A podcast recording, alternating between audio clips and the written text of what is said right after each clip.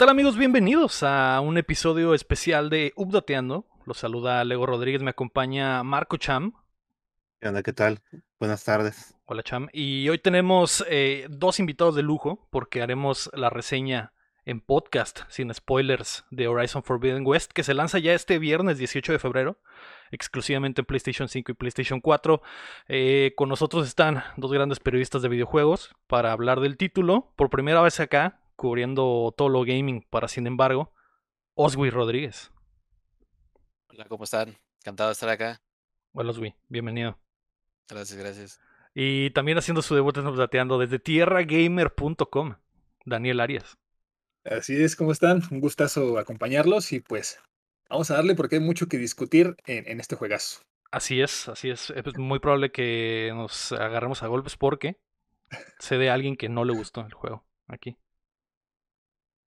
No, no es cierto, todos nos gustó, creo. Antes de comenzar, recuerda que puedes apoyar el proyecto en patreon.com diagonal También nos puedes ayudar suscribiéndote y compartiendo el show regular en el que discutimos las noticias más importantes de la industria y que llegue a ustedes todos los martes en todas las plataformas de podcast y en youtube.com diagonal updateando. Y además lo grabamos en vivo los lunes por la noche en twitch.tv diagonal updateando, así que también nos pueden visitar por allá.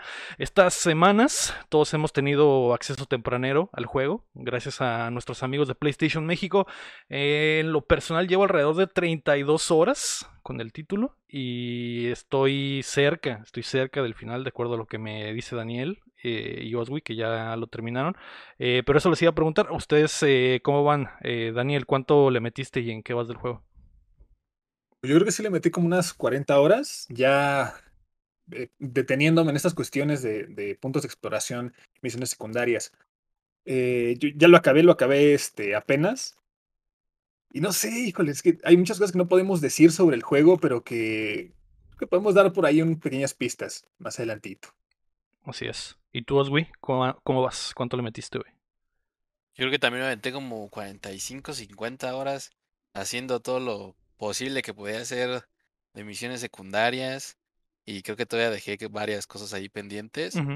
Pero sí, algo que creo que es importante es que no sé qué tanto y cómo sea su opinión, puedas disfrutar del juego si no has jugado el primero. Es, es, cierto. Eh, pues al principio el juego te da un resumen, ¿no? Que es básicamente cómo abre el juego. Yo creería que no hay tanto problema porque pues es muy similar al primero en realidad del juego, ¿no? Eh, siento que es una versión en esteroides del, del primer juego. Eh, creo que el, resumen que te dan al principio es suficiente a lo mejor para alguien que no ha, que no lo jugó. No sé. Quizá, en la parte que creo que es el control de máquinas, no lo sentí tan evidente, más bien yo lo sentí como que ya sabía que podía controlar máquinas porque el primer juego me lo dijo. A pesar de que hay una misión en la que te dice, no, tienes que controlar tu montura, eh, yo lo primero que me topé fue con el árbol de talento, un tal árbol de talentos que va dirigido justamente a esta cuestión. Y no, si yo no hubiera jugado el primer juego, no habría entendido de qué iba este rollo. O sea, sí está amigable la introducción, pero este apartado precisamente siento que no te lo introducen como con un tutorial tan amplio. Es cierto. Sí, es cierto, porque el tutorial es. Ah, está básicamente Siento que está muy bien el tutorial porque básicamente te meten la, forma en que te presentan las cosas que puedes hacer en el juego es te ponen a un compa con el que vas a pasar la primera misión del juego y básicamente Eloy que ya lo sabe todo porque ya lo pasó todo en la primera parte, le explica todo al compa y así le pasas al, jugador la, la, la, información. Pero sí hay cosas eh, como eso que dices de las monturas que nunca lo tocan en realidad a fondo y de repente nomás dicen, ah, ya puedes eh, treparte a, un, a una madre de estas y usarla de caballo. Pero sí, en realidad no, lo en dicen. Los, en los aspectos básicos, en ese tutorial los aprendes bien, pero el mundo de Horizon es muy grande y hay muchas, tanto cosas nuevas y cosas que no te explican, porque ya vienes con ese conocimiento, pues yo sabía todo eso ya. Sí. Pero sí, es quizás sea complicado para alguien que no, que nunca haya tocado el primero. sí, eh, me imagino, todos jugamos el primero, me imagino, ¿no? Acá. ¿Y a todos nos gustó? A mí sí. a mí también. A mí también. Eh, Cham, ¿tú cómo vas con el juego, güey? ¿Cuánto lo has metido y en qué vas? Yo voy, eh, llevo como 45 horas. Y haciendo una comparación con el juego anterior que tardé 70 horas en platinarlo, siento que este me va a llevar más tiempo llegar a ese punto. Y llevo 45 horas y siento que voy a la mitad del juego. Según a lo que me comentaron, voy a la mitad del juego. Y, y creo que me faltan muchas horas más, ¿no? Pero yo sí me he tenido en cada punto, he ido a cada montaña, he, he agarrado todo lo que ha estado en mi camino. Porque veo el mapa y me da mucho, ¿cómo se dice? Toc, ansiedad ver que están los signos de interrogación y todo eso. Sí. Eh, digo, ahorita entramos a ese tema de- del tamaño del mapa, pero eh, opiniones generales, ¿qué te ha parecido al momento, Cham, el, el juego? La verdad me ha, estado, me ha gustado mucho. Te digo, desde el primer día que entré en Horizon, te mandé mensaje y dije, oye, esto va para pinta para un juegazo. Entonces, ah, me gusta mucho y, y yo sí lo recomiendo. Ah, ah, y eso que no conozco todo todavía el, el- el juego en sí. Ok. ¿Y tú, Daniel? Y la verdad es que, justo como, como mencionan, ¿no? El mapa no es un mapa en el que te encuentres mucho tiempo con un espacio vacío. Siempre hay algo que hacer. Si vas, hay un campamento, hay una carrera, siempre hay una actividad que en el camino a tu misión principal te va a acabar desviando inevitablemente, a menos que seas de los que, o sea, así, como, como caballo, ¿no? Que te pones aquí para que no veas lo de alrededor. Que vayas directamente, o sea, e- es difícil porque además eh, un adelanto, yo las actividades que he jugado hasta ahora me han gustado. O sea, no las he sentido como es- tantas estas de relleno que ve a hablar con esta persona y regresan. O sea, te ponen a matar una máquina, te ponen a buscar alguna una parte. Hay mucho que hacer en Horizon, en Horizon y creo que va a ser parte de la discusión ahorita de, de lo que vamos a, a ver. Sí, eh, a mí me ha gustado también bastante el juego, estoy, concuerdo, es, es con, contigo, es un juego muy denso. Eh, a- El mapa es muy grande, pero no parece porque, como dices, está lleno de cosas, güey. O sea, caminas 10 metros y ya hay otra cosa que hacer o un punto que explorar o algo que te llama la atención a la vista y que dices, "Ay, ¿qué hay, güey, detrás de esta cascada? ¿Qué hay en, en esta montañita? ¿Qué, qué puedo encontrar? Es- Eh, me ha gustado bastante. Eh, Concuerdo, es muy difícil, muy difícil mantener la vista en, en las misiones principales. Tú, Aswi, ¿qué te ha parecido el juego? Yo algo que lo que principalmente me llamó la atención, y, y es un tema que tocaremos ahorita, pero fue como te introducen esta parte del DualSense en diferentes como secciones del juego, que creo a- y hasta donde he podido experimentar como esta parte en diferentes juegos, creo que es el que mejor lo ha hecho hasta, hasta ahorita, ¿no? Porque te complementan mucho como lo que estás viviendo dentro del juego a lo que estás haciendo al presionar, no sé, esta parte. Creo que lo más normal es como forzar las puertas y que se sienta como esta tensión, pero cuando llega la parte de que, que te enseñan el, el encendedor y presionas el botón y se siente como este clack. ¿no? De, de- y dije, órale, para mí era como la parte más destacable en cuanto a los controles.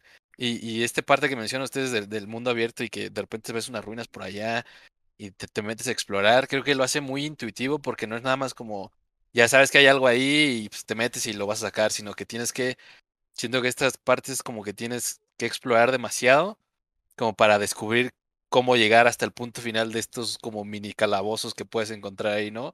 Creo que es, es como comparable de- entre los shrines que teníamos como en Zelda, que eran muy marcadas, es como, ah, pues te- este es un shrine y aquí tienes que meter. Y acá de repente más ves un edificio abandonado y es como, pues, ¿qué hay por aquí? Me dice que hay una caja como por allá, pero ¿cómo llego hasta allá?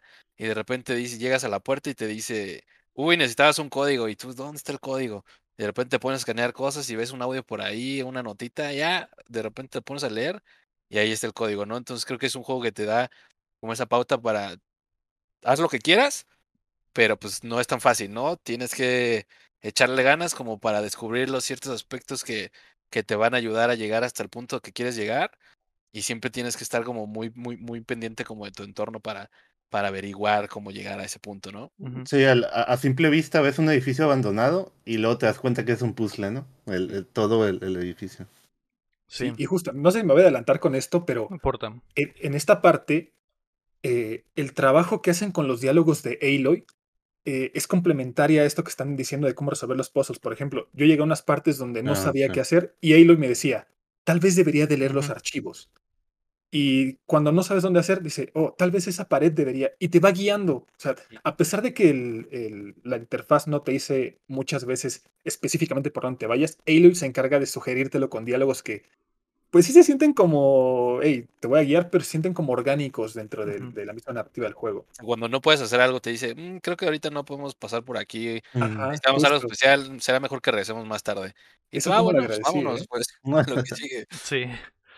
Sí, eso está, eso está muy bueno y es eh, parte del, del diseño de los puzzles y del mundo en general, ¿no? Que, que es algo eh, que tocan y que está muy interesante porque el juego va a salir en PlayStation 4. Creo que todos aquí lo jugamos en PlayStation 5. Eh, yo siento que el mapa está muy, muy padre, pero sí se nota que está diseñado pensando en que también va a salir en la generación anterior, ¿no? Sobre todo por...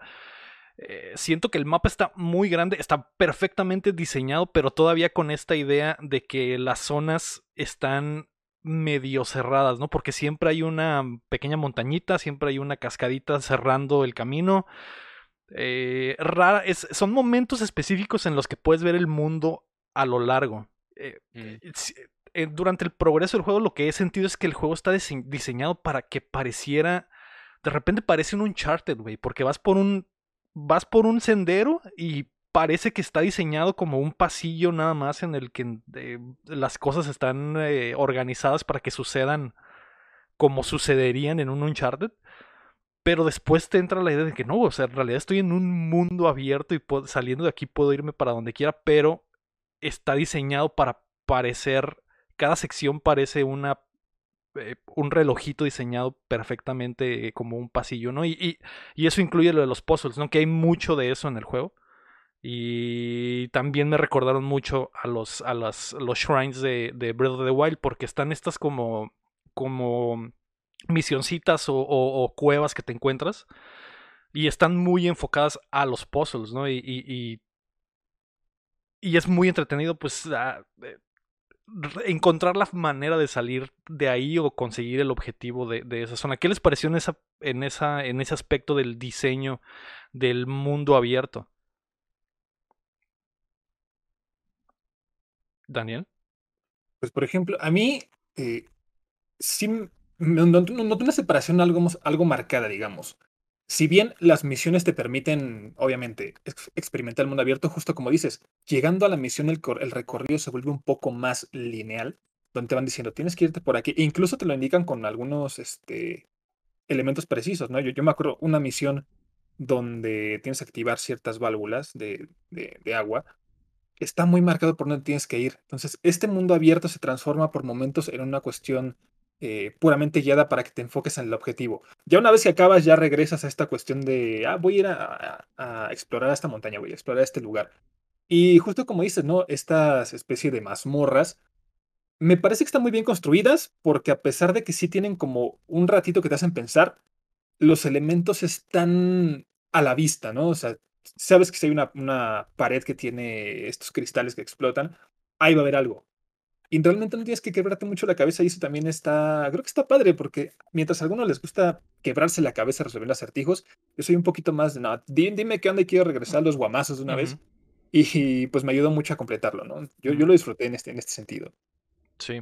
Eh, Os- Oswi, ¿qué te pareció en ese aspecto que el juego tiene, eh, da muy pocas, digo, ya mencionaron que Eloy de repente te dice qué hacer, ¿no? Pero, pero hay, casi no hay nada en la pantalla explicándote qué hacer, ni siquiera, en- eh, como lo dijo Daniel ahorita, las misiones te, te- dicen, ah, dale por aquí, pero en realidad todo es eh, por cosas que hay en el, en el diseño del nivel, no hay flechas, no hay nada, güey, no hay como que el punto está muy ambiguo en realidad. Eh, Tú solo sigues el caminito que el juego está diseñado para que, para que sigas. ¿Cómo lo sientes en ese aspecto, güey? Creo que en ese aspecto del juego como que es, creo que mientras más vas progresando como que se vuelve un poco más intuitivo, por así decirlo, y lo sentí mucho como, como cuando empiezas jugando The Last of Us 2, que de repente, específicamente cuando llegas a esta parte de The Last of Us, que tienes que recolectar gasolina para abrir una puerta y no me acuerdo qué más tienes que hacer, y que el juego no te dice nada, pero de repente da un cable y tú dices, oye, si aviento el cable por allá, y ves que sí lo puedes aventar y pasas y dices, ah, órale, entonces sí puedo hacer eso, ¿no? Y creo que también se vio un poquito como con Dying Light 2 cuando tienes que conectar estos dos cables de punto A a punto B y no te dice como, pues tú dices, ah, pues si voy corriendo por aquí, llego. Pero de repente el cable ya no llega y tienes que ir por otro lado y volver a subir y bajar y conectar esto. Entonces creo que conforme vas jugando y te vas acordando, porque en ciertos momentos, específicamente por ahí tienes un ganchillo nuevo, ¿no? Que usas como para jalar cosas. Y de repente hay como cajillas que, que son estas partes que tienen, este, que puedes lootear, ¿no? No necesariamente como un tesoro extra, sino de repente la ves arribita como de, de una tabla rota, pero no puedes colgarte por ahí, ¿no? Creo que está muy marcado eh, estos puntos amarillos que el juego te dice, ah, por aquí sí puedes subir, pero por acá no. Entonces tú dices, ¿y cómo bajo esa caja? Y pues a ver si el gancho la jala y de repente vienes el gancho y sí se tora y la jalas y es como, ah, órale, entonces como que sí puedo hacer esas cosas, ¿no? Entonces pues, siento que conforme vas explorando y creo que usar tu, tu este sentido arácnido, digamos, tu sensor, como creo que lo que más usas, ¿no? Para, para ver así como, "Mm, pues no sé por dónde ser, lo voy a picar a ver qué es, qué se resalta por ahí, de repente ves, ah, entonces es por allá, aviento mi gancho, jalo una tapa y luego por dónde tengo que ir. Entonces, creo que el juego como que solito pues te da la libertad de que tú solito vayas aprendiendo y lo vayas disfrutando como ese proceso de, de que todo se sienta muy natural, ¿no? A lo mejor, y específicamente creo que en las misiones principales, el juego de repente si- siento que se la vuela y te dice, ah, pues estás aquí, ahora tienes que irte hasta allá. Y es como, tienes que recorrer casi medio mapa para llegar hasta el otro punto de la misión principal. Y dices, espérame, aquí todavía tengo mucho que hacer, ¿no? Y, y de todos modos, en, el- en ese camino te topas a alguien por ahí en una misión, alguien que está en peligro, que te pide ayuda. Y dices, bueno, pues como que el juego se vuelve muy amigable en ese aspecto, pero cuando te metes a hacer como una misión secundaria, de repente dice, ah, oye, está atrapado alguien en una cueva. Ah, pues deja, voy a ayudar a ver qué puedo hacer, ¿no? Y ya los empieza a buscar, te vas abajo del agua y te dicen, "Mm, ¿cómo puedo liberar este pedo? Y ya dices, ah, pues por acá, de repente ahí lo, te, da esa como plática interna de que, "Mm, y si hacemos esto y explotamos esto, a lo mejor podría funcionar. Y tú dices, ah, órale, va.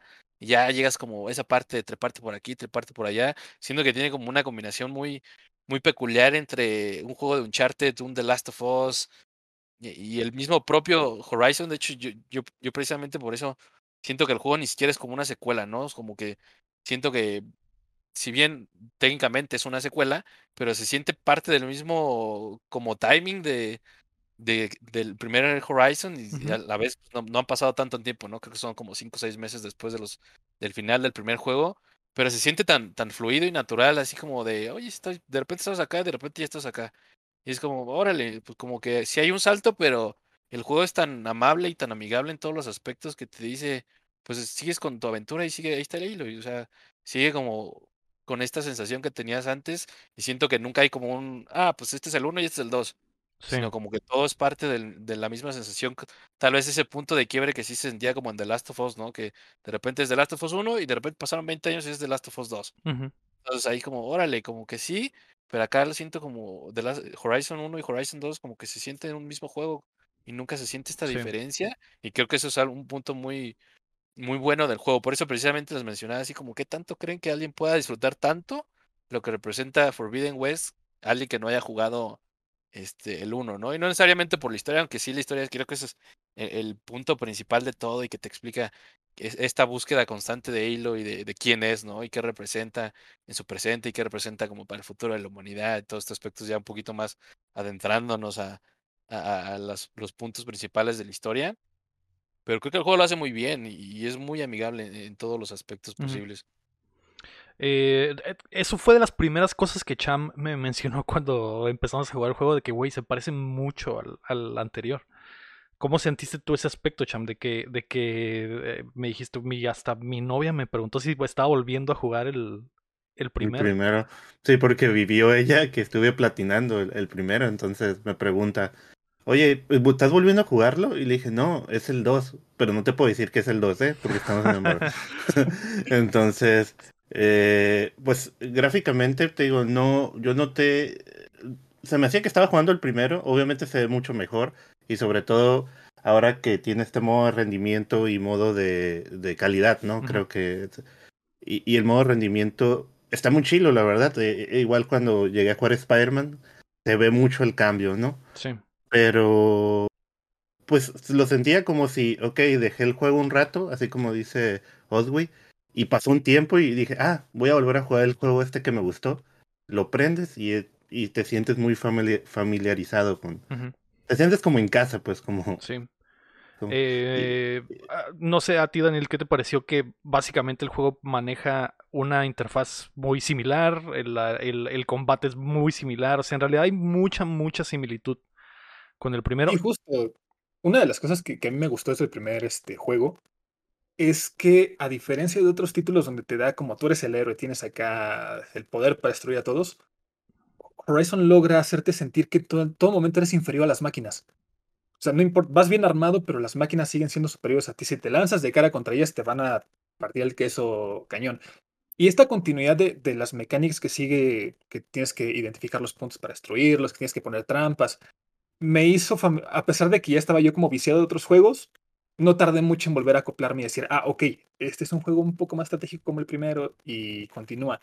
Lo que me gustó, si bien, eh, digo, a lo mejor profu- profundizamos esto un poco más adelante, justo la trama se siente, eh, no hay un salto grande de tiempo, la trama continúa, si tú ves el final del primer juego y ves el principio del segundo juego, se conectan rápidamente. De hecho, el juego inicia con una transición desde los paisajes del primer juego al segundo. O sea, vas, vas recorriendo el- en tu montura y vas viendo los DLCs, vas viendo hasta que llegas a- al oeste, ¿no? Es, es padre que hagan esto, porque justo, si acabas de venir el primero, si eres un nuevo jugador y dices, ah, ya me eché el primero, quiero ir al segundo, no vas a sentir un salto drástico, vas a sentir esta continuidad y se hace muy amigable, o sea, te puedes aventar, puedes construir tu propia experiencia de Horizon en un solo bloque y aventarte una semana sin broncas con, y te vas a sentir este, pues familiarizado, vas a sentirte a gusto, no vas a sentir este salto, y creo que es de los grandes eh, aciertos que tiene Guerrilla con, con esta secuela. Sí, eh, hablando de la trama que digo, no podemos spoilerear, pero ¿qué les ha parecido la trama de Horizon Forbidden West 2, Wetty? ¿Qué te, qué te pareció? Tanto la conexión del, con, del primero con el segundo, como eh, verlo hasta el final. Creo que es muy buena y, y algo que el juego te dice eh, desde el minuto uno que juegas es como, ah, pues todo lo que pensaste que habías hecho en el primero, pues no, ¿verdad? Así como, olvídate de lo que lograste porque en no el lograste tutorial, nada. ¿no? En el tutorial. Sí, como no hiciste nada y todo lo que pensaste que pasó, no pasó, ¿no? No sirvió para nada. Lástima que, que no se puede porque realmente creo que explicar la historia de Horizon es spoilear demasiado en, en todos los aspectos, ¿no? Pero Sí, literal comienza con una sorpresa de por qué. sí, ¿Por qué no sirvió es nada de lo que pasó en el primero? Mientras más vas conociendo dices, ah, carajo, ¿no? Pero, pero bueno, creo que es, creo que es un- una parte del encanto que tiene el juego y este viaje que, que yo sentí como un viaje muy personal de, de Aloy con esta evolución que va teniendo a lo largo del juego, ¿no? Que a lo mejor en el primer juego pues todo el mundo le hacía el fuchi porque era la marginada y, no, pues tú no eres, tú no eres original, ¿no? Por así decirlo. Ya como conforme te vas enterando estos aspectos de quién es Aloy, de dónde viene, dónde salió, está haciendo ahí, por qué se parece demasiado a, a- no sé si podemos decir el nombre, no sé si spoiler o no spoiler, Pues eh, ella sale en el 1, así que Ujú. sí, no ah, bueno, de- el de Elizabeth, ¿no? Y esta parte, estas similitudes, lo que pasa de repente ahí como en tres cuartos del juego, que de repente sale este otro aspecto por ahí un poco importante y, y como que tam- cambia todo lo, que- lo que pensabas que conocías de Horizon, ¿no? Creo que te dice, pues no conocías nada y lo que era Zero Dawn, pues sí sigue ahí, pero pues era básicamente otra cosa que te vas enterando a lo largo del juego, ¿no? Y ahí por ahí salen unos personajes extras que también como forman parte importante de, de lo que está pasando ahora, el cómo tienes, por qué tienes que llegar como a este, a- al oeste prohibido, creo que se llama en español. Este, entonces creo que es un, un viaje muy constante que tiene el personaje y creo que es algo lo que a mí más me gustó, ¿no? Que nunca sientes como que, eh, si, si bien todo el mundo se te, te marca como que eres la salvadora de, del mundo y todo, y todo así como, la salvadora ya llegó y no le puedes decir que no porque nos salvó y como que Sí. ni siquiera sientes que el personaje de Halo ni siquiera se lo cree, ¿no? Es como, ya cállate, no me digas salvadora porque no nos Sí. no, soy una persona más, nada más que entiendo como este universo que ustedes no ven, ¿no? Y cuando descubres y, y te enteras como el por qué los demás no lo ven y de dónde salió, es como, no mames, ¿qué está pasando aquí, no? Sí. Dices, ¿Cómo, cómo se llama la, la plumita que tienen en el chip este que tienen para ver, El foco. El focus. foco? ajá. ¿no? Cuando le empieza así como, oye, pues si me vas a acompañar, te voy a tener que dar un foco para que veas lo que yo veo. Entonces hay como que esta parte de que le abre los ojos a, le va abriendo los ojos a las demás personas y todos creen que son dioses y a la vera hora no son dioses y de repente matas a sus dioses, por así decirlo, es como ya te estás yendo a otro, otro nivel, ¿no? O sea, como que este, esta evolución que tiene el juego y que sigue cambiando conforme vas adentrándote y todo lo que querías saber se sigue cambiando y sigue evolucionando.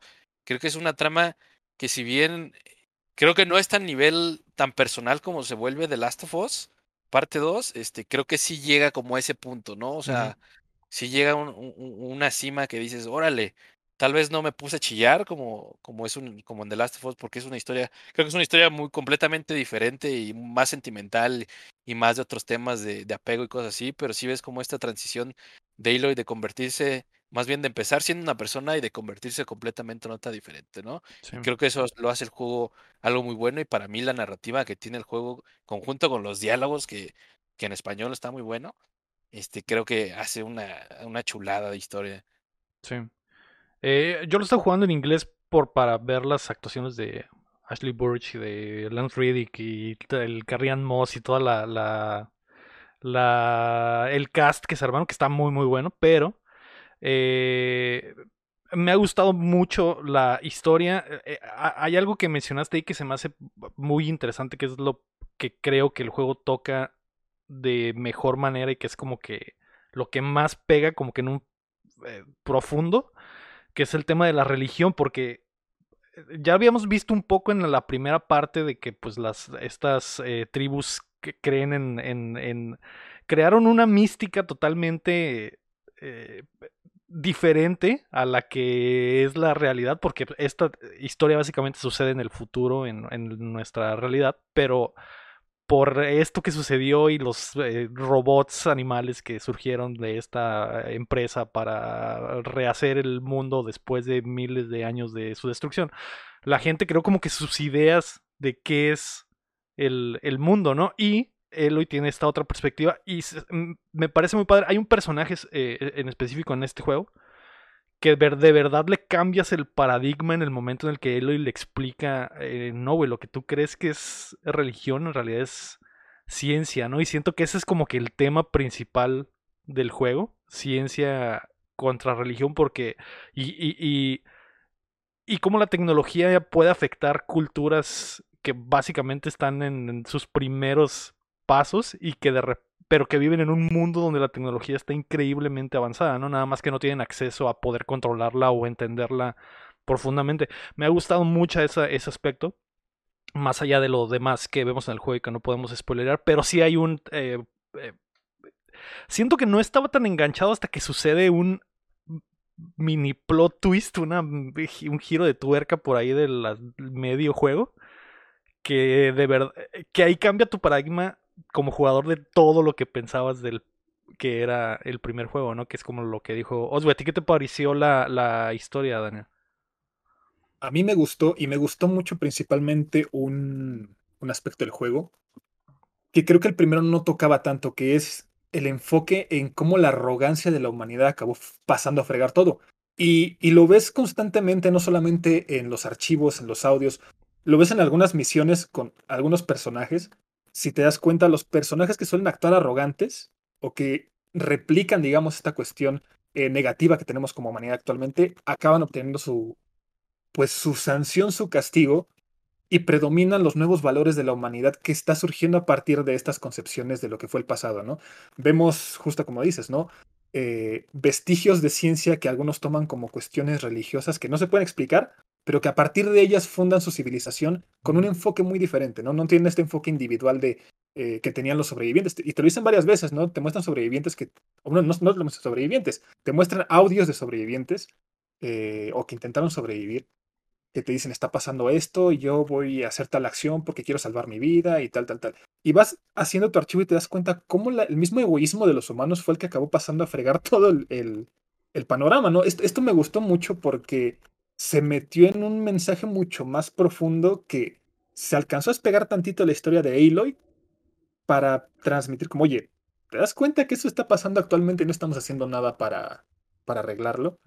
Y a mí lo personal me encantó muchísimo esa parte. También la historia de Aloy que sigue eh, sorprendiéndonos todavía, ¿no? O sea, cuando crees que tienes una sorpresa, llega otra sorpresa más. Y cuando crees que ya se está estabilizando, otra sorpresa más que te dice, wow, ¿qué está pasando con este maldito mundo del futuro, ¿no? Y creo que en ese punto lo hace muy bien. Te mantiene eh, constantemente sorprendido para que no te despegues de la historia y digas, ah, ya sé qué, voy a, qué va a pasar, ¿no? Hay clichés, sí, pero son un poco complicados de decir ah, es, con certeza si va a pasar lo que crees o lo que no. Y eso creo que es muy valioso en un juego tan narrativo como, como es eh, Horizon. Sí. ¿Y a ti, Cham, qué te pareció la historia, güey? Eh, empezando primero con eh, el Horizon 1, que pues te avientas el juego sin saber nada y como en estos tipos de películas, bueno, este tipo de historias donde es un mundo posapocalíptico y quieres saber por qué está, por qué llegó el mundo a estar así, ¿no? En, en estas películas y todo. Eh, el Horizon 1 lo, lo juegas con, estás, oye, estás conociendo el mundo y dices, terminas el juego y dices, bueno, eh, me dieron una buena explicación por lo que pasó, pero empiezas el 2 y como dicen, los primeros minutos te das cuenta de que pues todo lo que viste del 1 solo era una pequeña parte del universo que realmente va a ser todo lo que conlleva, ¿no? Todo lo que, lo que pasó que la humanidad ha llegado a ese punto. Em, como tú dices, ese plot twist que te que tú lo vas teorizando desde la primer, desde el tutorial. Creo que Lego le dije, creo que tengo esta teoría, Lego, y creo que Lego como me spoileó y más o menos, dije, no llegó a esta parte y yo- pero, pero ya estaba ahí, ¿no? Ya, ya, ya, ya me habían dicho que algo había pasado así, ¿no? Y otra cosa es eh, el crecimiento de Aloy como personaje. Eh, ves al principio Aloy. eh, de, todo el primer juego casi siempre está sola.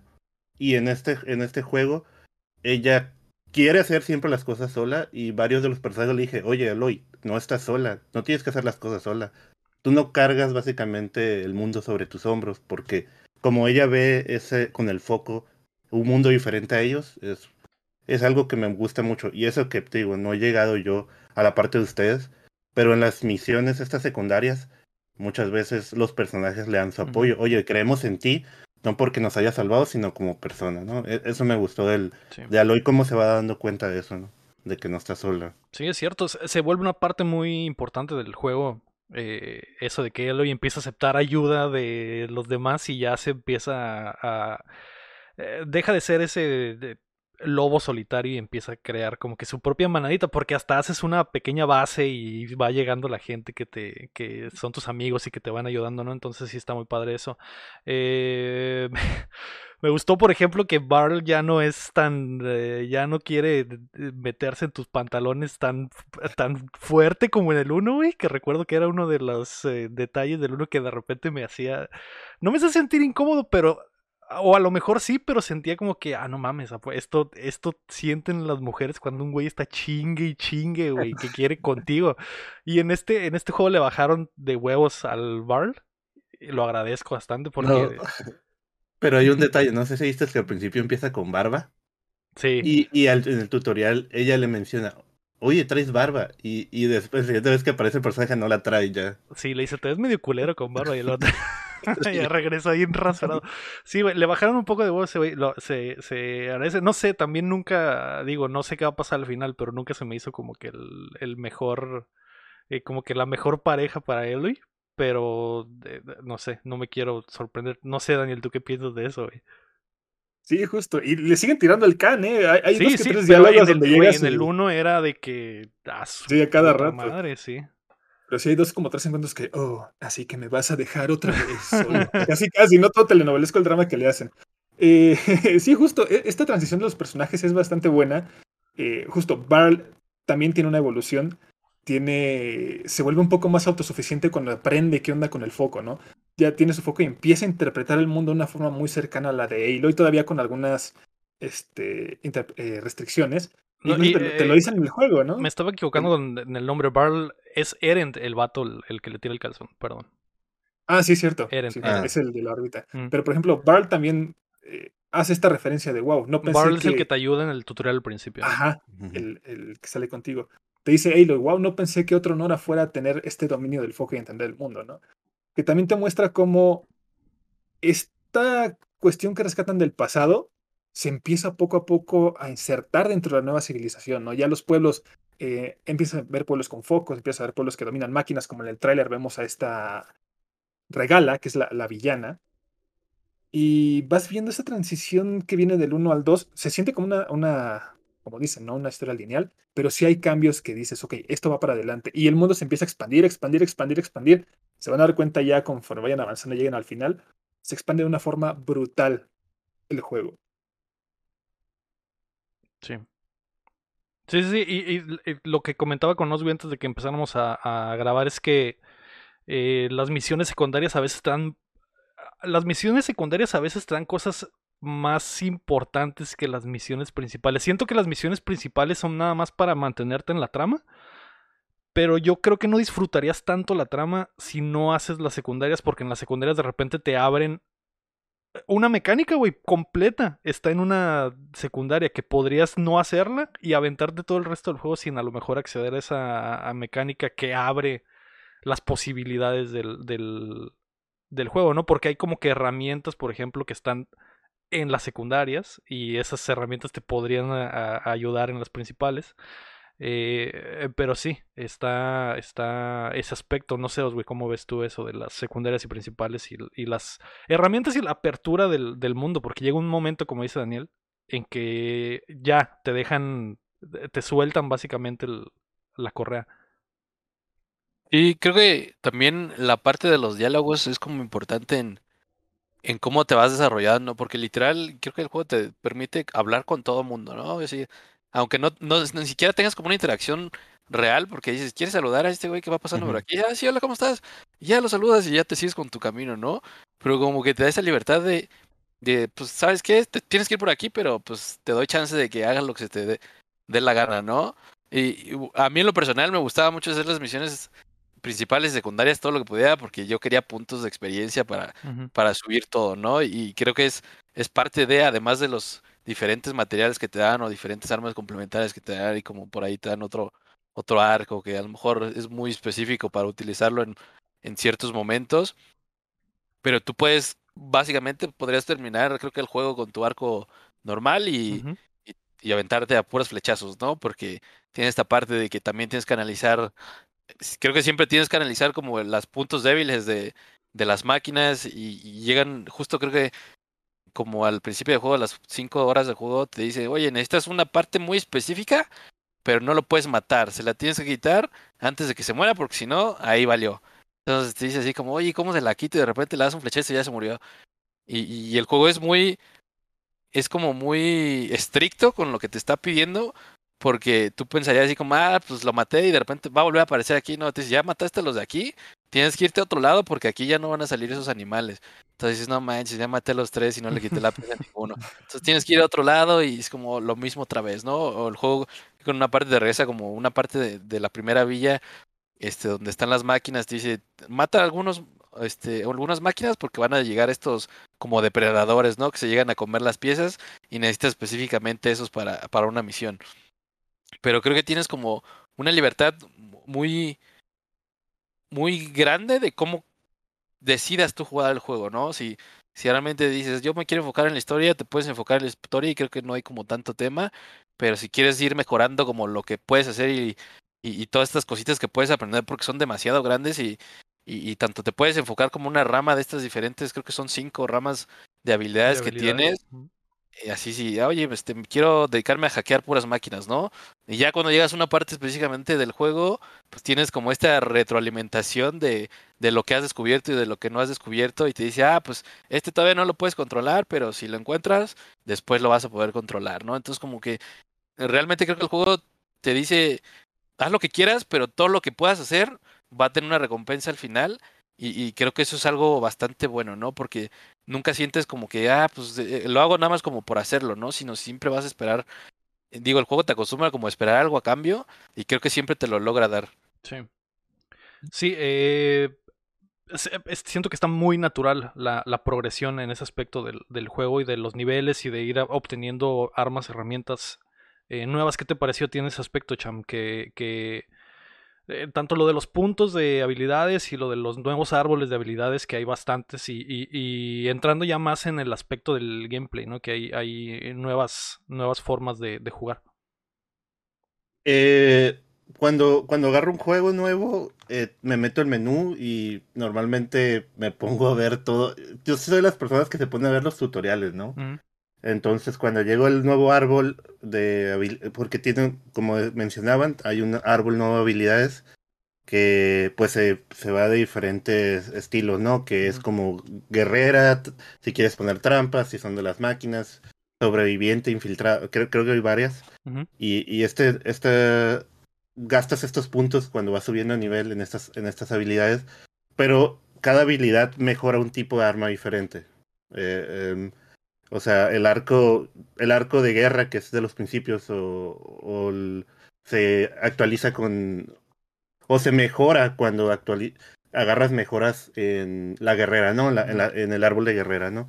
Si quieres, creo que el arco, el arco de caza, pues en el cazadora, ¿no? Eh, Y trampas, pues trampas, ¿no? Y vas mejorando el stats también de las armas como tú mejoras las cosas, ¿no? Además, en este árbol, en este nuevo árbol, ah, le da a Aloy nuevas habilidades, ¿no? Con el arco, como en, en el juego anterior, que puedes usar tres flechas para disparar. eh, cuando disparas, disparas tres flechas, pero tiene como un, un especial, ¿no? Ahora cada, creo que cada árbol, árbol. cada, cada sección tiene dos tipos de habilidades, Ujú. que básicamente es un boost que te da para, por ejemplo, yo, yo solo he usado dos de ellos que me he marcado en el cazadora y, y hace una animación, hace como su movimiento como finish y se pone Pintura en la cara. pintura en la cara y te hace mostrar que se busteó, ¿no? Ahora la- las flechas son más rápidas o haces más daño, ese tipo de cosas. Eh, se me hizo algo muy interesante, la verdad, que al principio cuando llegué- no lo usaba, como que las primeras dos, tres horas lo- no lo usaba y me acordé,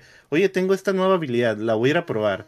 Y, y me fui ahí con, a, a pelear con unas Ujú. máquinas esas gigantes y, y vi el cambio, ¿no? Lo, lo maté sin tener que usar esa habilidad y luego lo maté usando la habilidad y sí, lo maté casi en la mitad de tiempo, ¿no? Mm, ok. Eh, Entonces, y, y las máquinas ahora, pues los diseños de las máquinas están muy chilos y a la, a, a la forma de pelear, pelean como manada cuando enfrentas una manada Ujú. y se- la verdad sí me he muerto var- varias veces porque Sí. que, que yo sentía que en el Horizon anterior eh, casi no morí y en este básicamente las primeras veces que peleé me mataba las máquinas, o sea, sa- saben trabajar, como que tienen mejor eh, inteligencia artificial. Sí. Deberían de tenerlo, ¿no? Entonces sí, sí.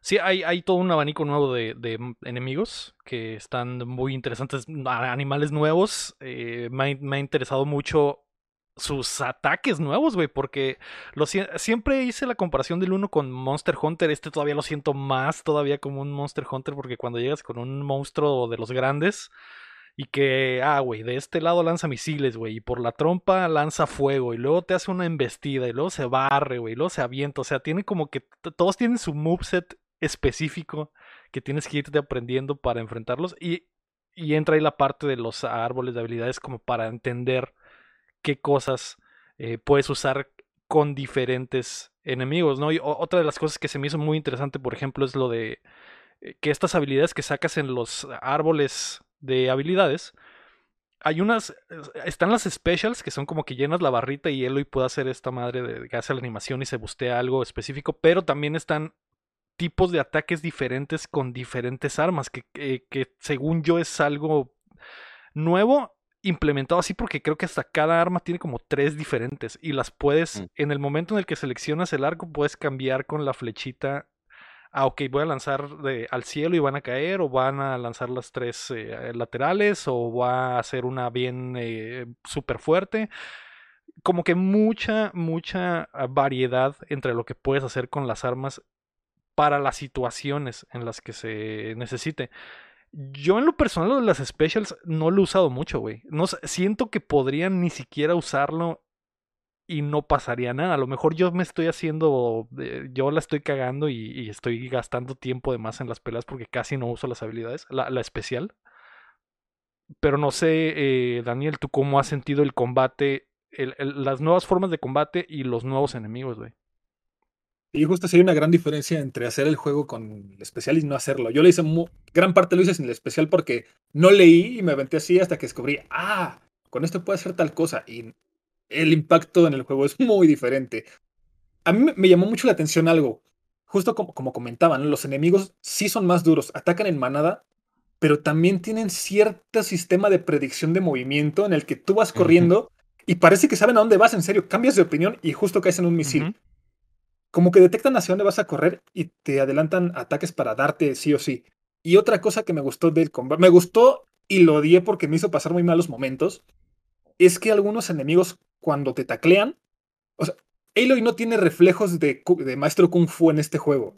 Si te tumba un enemigo tardas 2-3 segundos en volverte a levantar y esos 2-3 segundos son suficientes para que el enemigo te vuelva a soltar otro ataque y te vuelva a tirar y a tirar y a tirar. Y cuando te paras, te avienta un misil. Me parece realista, me parece bueno porque es un reto extra, pero creo que a algunos les va a frustrar un poquito, sobre todo en algunos enfrentamientos con enemigos grandes. Sí. eh, esta cuestión de cómo evolucionan las máquinas que son más duras. Obviamente, si lo juegas de normal para arriba vas a sufrir más, en fácil te lo vas a aventar como con la mano en la cintura sin broncas. Pero se me hace un- que tuvo un buen trabajo el, de- el desarrollo para, para los enemigos. No nada más de las máquinas, también los enemigos este, humanos que, forman parte de las otras tribus. Eh, ellos también tienen que su armadura, que tienen armas diferentes con las que te atacan. Y en ambos puedes agarrar y decir, ok, uso el foco, identifico sus puntos débiles o identificas cómo quitarles el arma para poder usarla a tu, a- a tu favor, ¿no? Eh, en cuanto a los árboles de habilidad, a mí me gustan mucho los RPGs y estos árboles de habilidad me dieron esta sensación de que podría crear mi personaje con las, con las habilidades que se ajustaran a mi, a mi estilo de juego. Yo me subí este, cazadora con trampero y me hizo mucho más fácil la vida eh, contra las máquinas. Digo, soy malísimo aventándome con la lanza contra los demás. Y esto le va a dar un poco de flexibilidad, creo también. Si a ti te gusta más que peleen por ti, te vas por el árbol de las máquinas y sin bronca. Si te gusta sobrevivir a los guamazos y curarte y pegar poquito a poquito, también tienes esta posibilidad. Y creo que esto le va a, ver- a abrir la, digamos, el panorama para que quienes no sean tan este, seguidores de este tipo de juegos, pues le den una oportunidad, ¿no? Que se ajuste a cómo les gusta enfrentarse. Sí. Eh, ¿Y tú, Oswi, cómo viste a los eh, nuevos enemigos? Sobre todo los eh, nuevos robots grandes que salen. Que digo, no sé si sea spoiler o no. Ah, a mí me gustaría que la gente se sorprenda porque hay unos an- animales que vi y dije, ¡ah, la madre! ¿Qué es esto? Y, y- la forma en que pelean. ¿Qué te parecieron? Específicamente, no sé si, no me acuerdo del primer juego, si había osos, pero vi un oso, eh, llegas a una parte, digo, de los diferentes como ambientaciones que te, que te ofrece el juego, pero llegas como una parte de nieve y de repente hay un oso comiéndose ahí otra máquina. Entonces, al final ves como estos animales donde tú eres el desconocido, ¿no? Porque ellos están como muy en su tema y, y es mi mundo y, yo estoy aquí cazando y de repente viene otra máquina y me la como.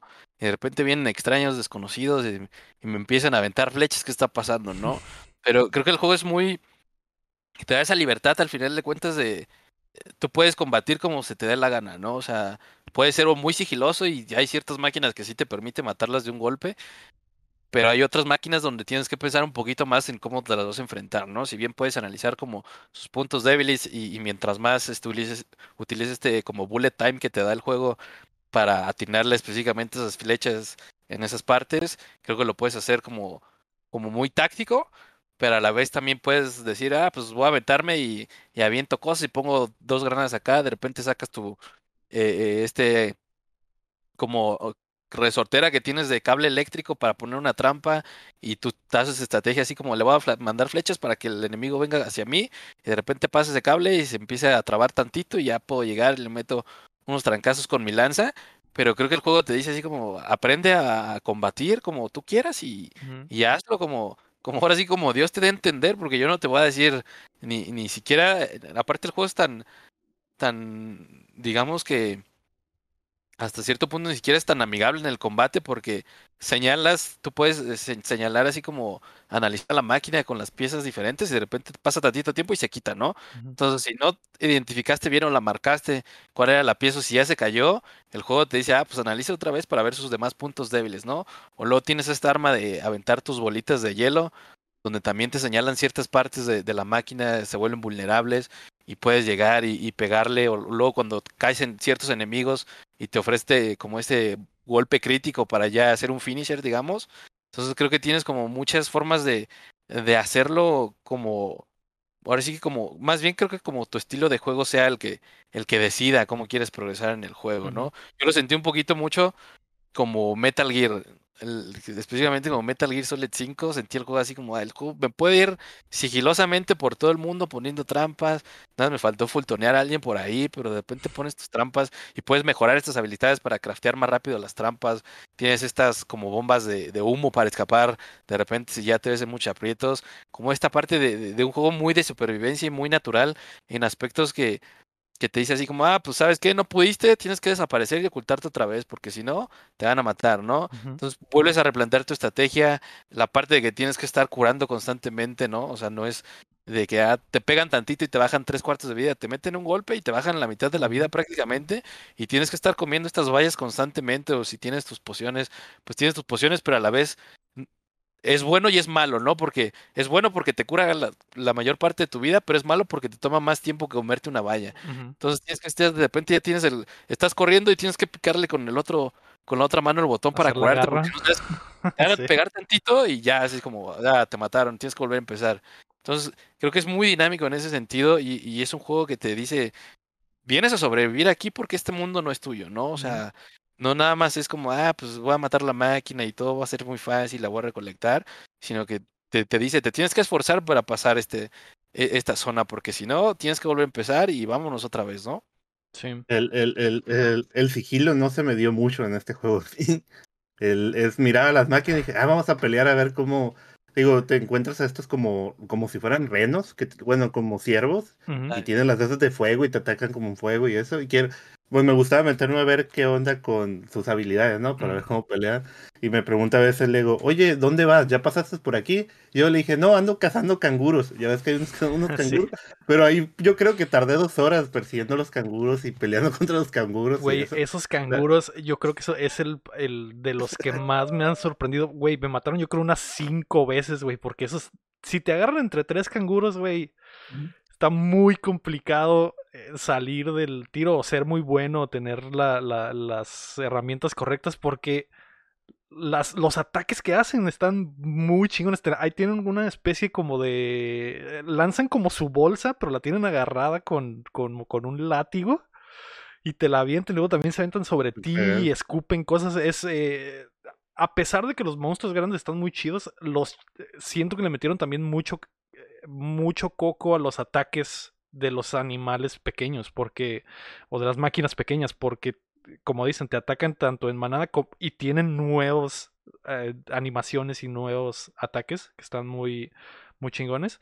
Eh, andaba revisando que los osos estaban en el, en el DLC del pasado, entonces regresan, pero sí hay otros nuevos que se, va- se van a sorprender como yo me sorprendí. Hay unos, hay varios voladores, recuerdo que en el otro nada más había como que una especie de voladores y acá hay varios diferentes, con ataques diferentes.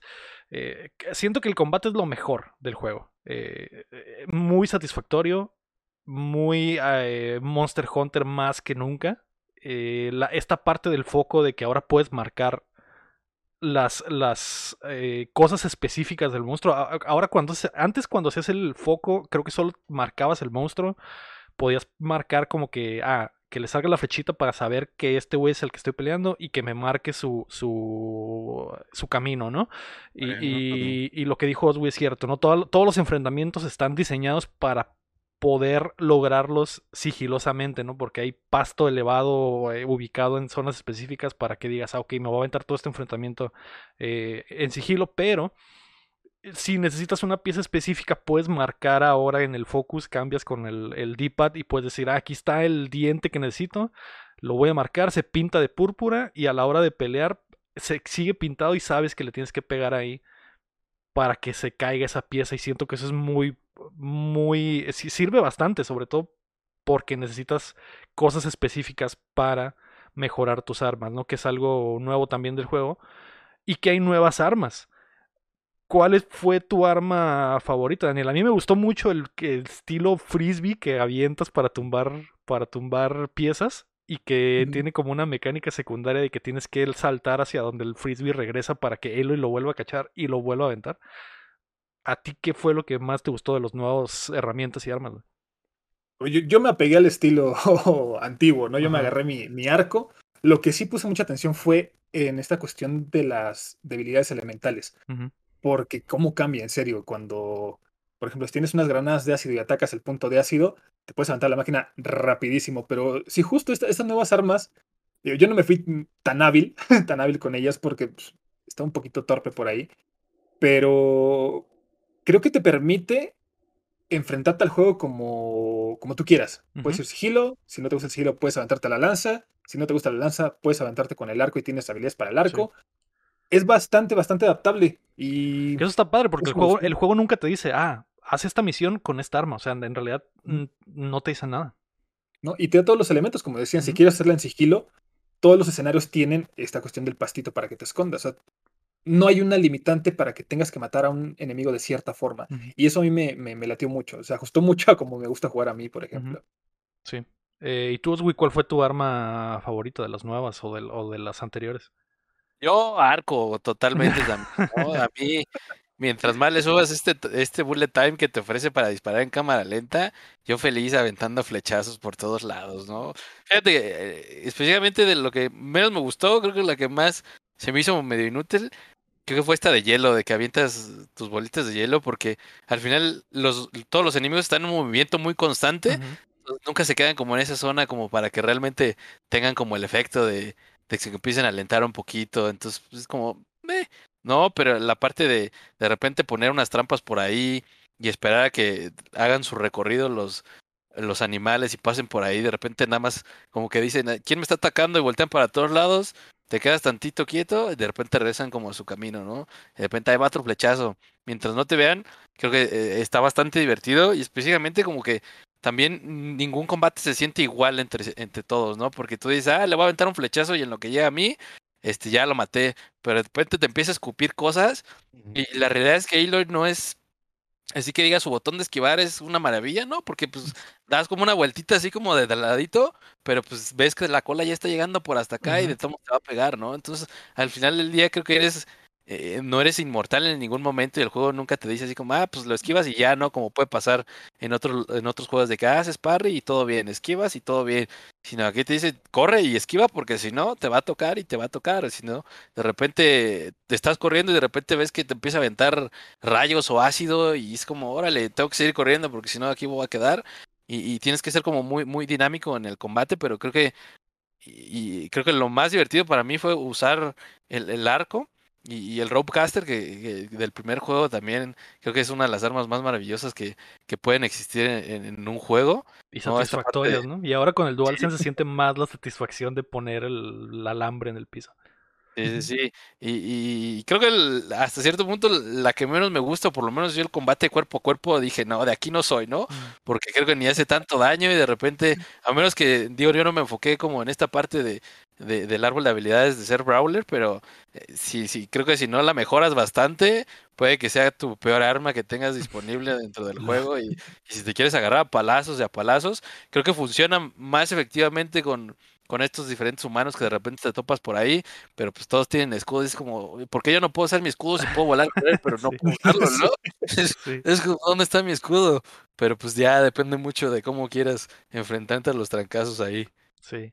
Eh, ¿Y tú, Cham, qué es, qué es el arma que más te ha gustado de las habilidades Eh, nuevas, güey? Eh, uso mucho la lanza. La, la lanza esa que se avienta, explosiva. Ajá. La que creas, Como ¿no? Que vas mejorando. Ujú. Ah, jabalina. Y, y la de la que los deja pegados al. Bueno, les tiras los- la, la cuerda y los dejas amarrados al suelo. Mm, Que los sí. Ujú. Y esa la uso mucho con los gigantes, pues. por- sobre todo con estos. eh, que no, no me han aparecido mucho, pero son como dientes de sable, como esos que, se, que tienen como, se, se ponen invisibles. Ah, con eso los detengo, pues. Pero me gusta mucho la lanza, la hemos jurado. Y, y, y es explosiva, entonces le me gusta que vienen corriendo hacia mí. Se la lanzo y brinco hacia un lado y nomás veo cómo explota, pum, y se cae. Entonces ya voy con, el, con la flecha, ¿no? Sí. Entonces, lo, lo que digo, si el combate no te aburre, aunque pelees con las máquinas esas que están ahí, eh, siempre hay reto, pues, siempre hay reto. ¿Sabes Sí. qué? Ahorita que mencionaron un punto que, que no había aterrizado yo también, que es el, el esquive de Aloy. Funciona muy similar al de Dark Souls, porque, o sea, los, los máquinas son mendigas. Ves que va a venir un ataque y te dicen, eh, eh, ándale, cuando menos. O sea, tú esquivas antes y cuando acabas de esquivar te sueltan el guamazo, ¿no? Pero si tú aprendes el timing de los ataques, aunque la cola caiga, si tú esquivas en ese momento, te libras del daño. Y esto en los enemigos grandes es vital, sobre todo con los ataques de área, porque hay ataques de área que son enormes, realmente enormes, y que aunque te quedes adentro, si, si ajustas el timing, puedes librarte del daño. Sí. Y ese me, recordó mucho a Dark Souls, ¿no? Que tiene justamente esto de que aunque re- recibas el daño si tú ruedas en el momento justo, no te va a pasar nada. Sí, sí, Sí. es cierto. hay- hay los enemigos grandes, eh, robots grandes, ahora hacen ataques eh, de área, como dice Daniel, que pueden ser de diferentes elementos, ¿no? Pueden sac- sacar una red eléctrica de metros, güey, y, y es muy difícil no estar en la zona, o fuego, o etcétera.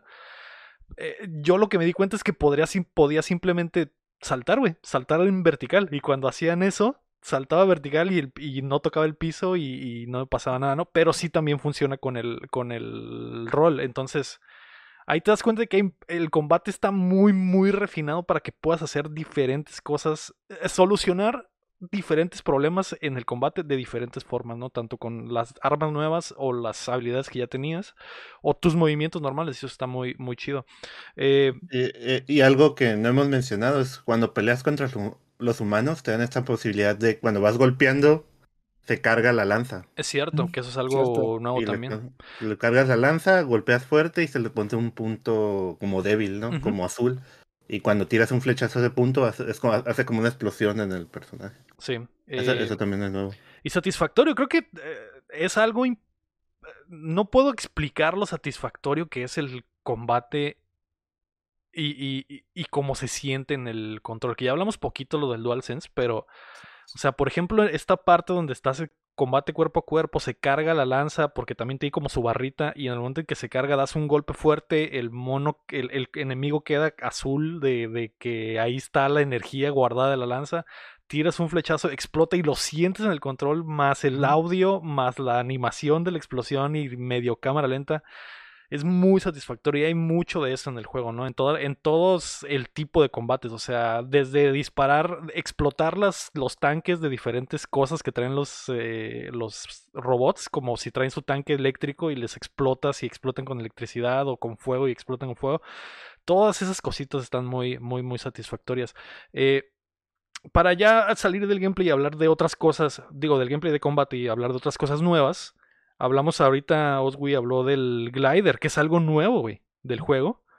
Y quiero mezclarlo con la, lo de escalar. Siento que cuando salió el primero, no sé si recuerdan, salió el primer Horizon, salió el mismo, la, básicamente la misma semana que, que Breath of the Wild.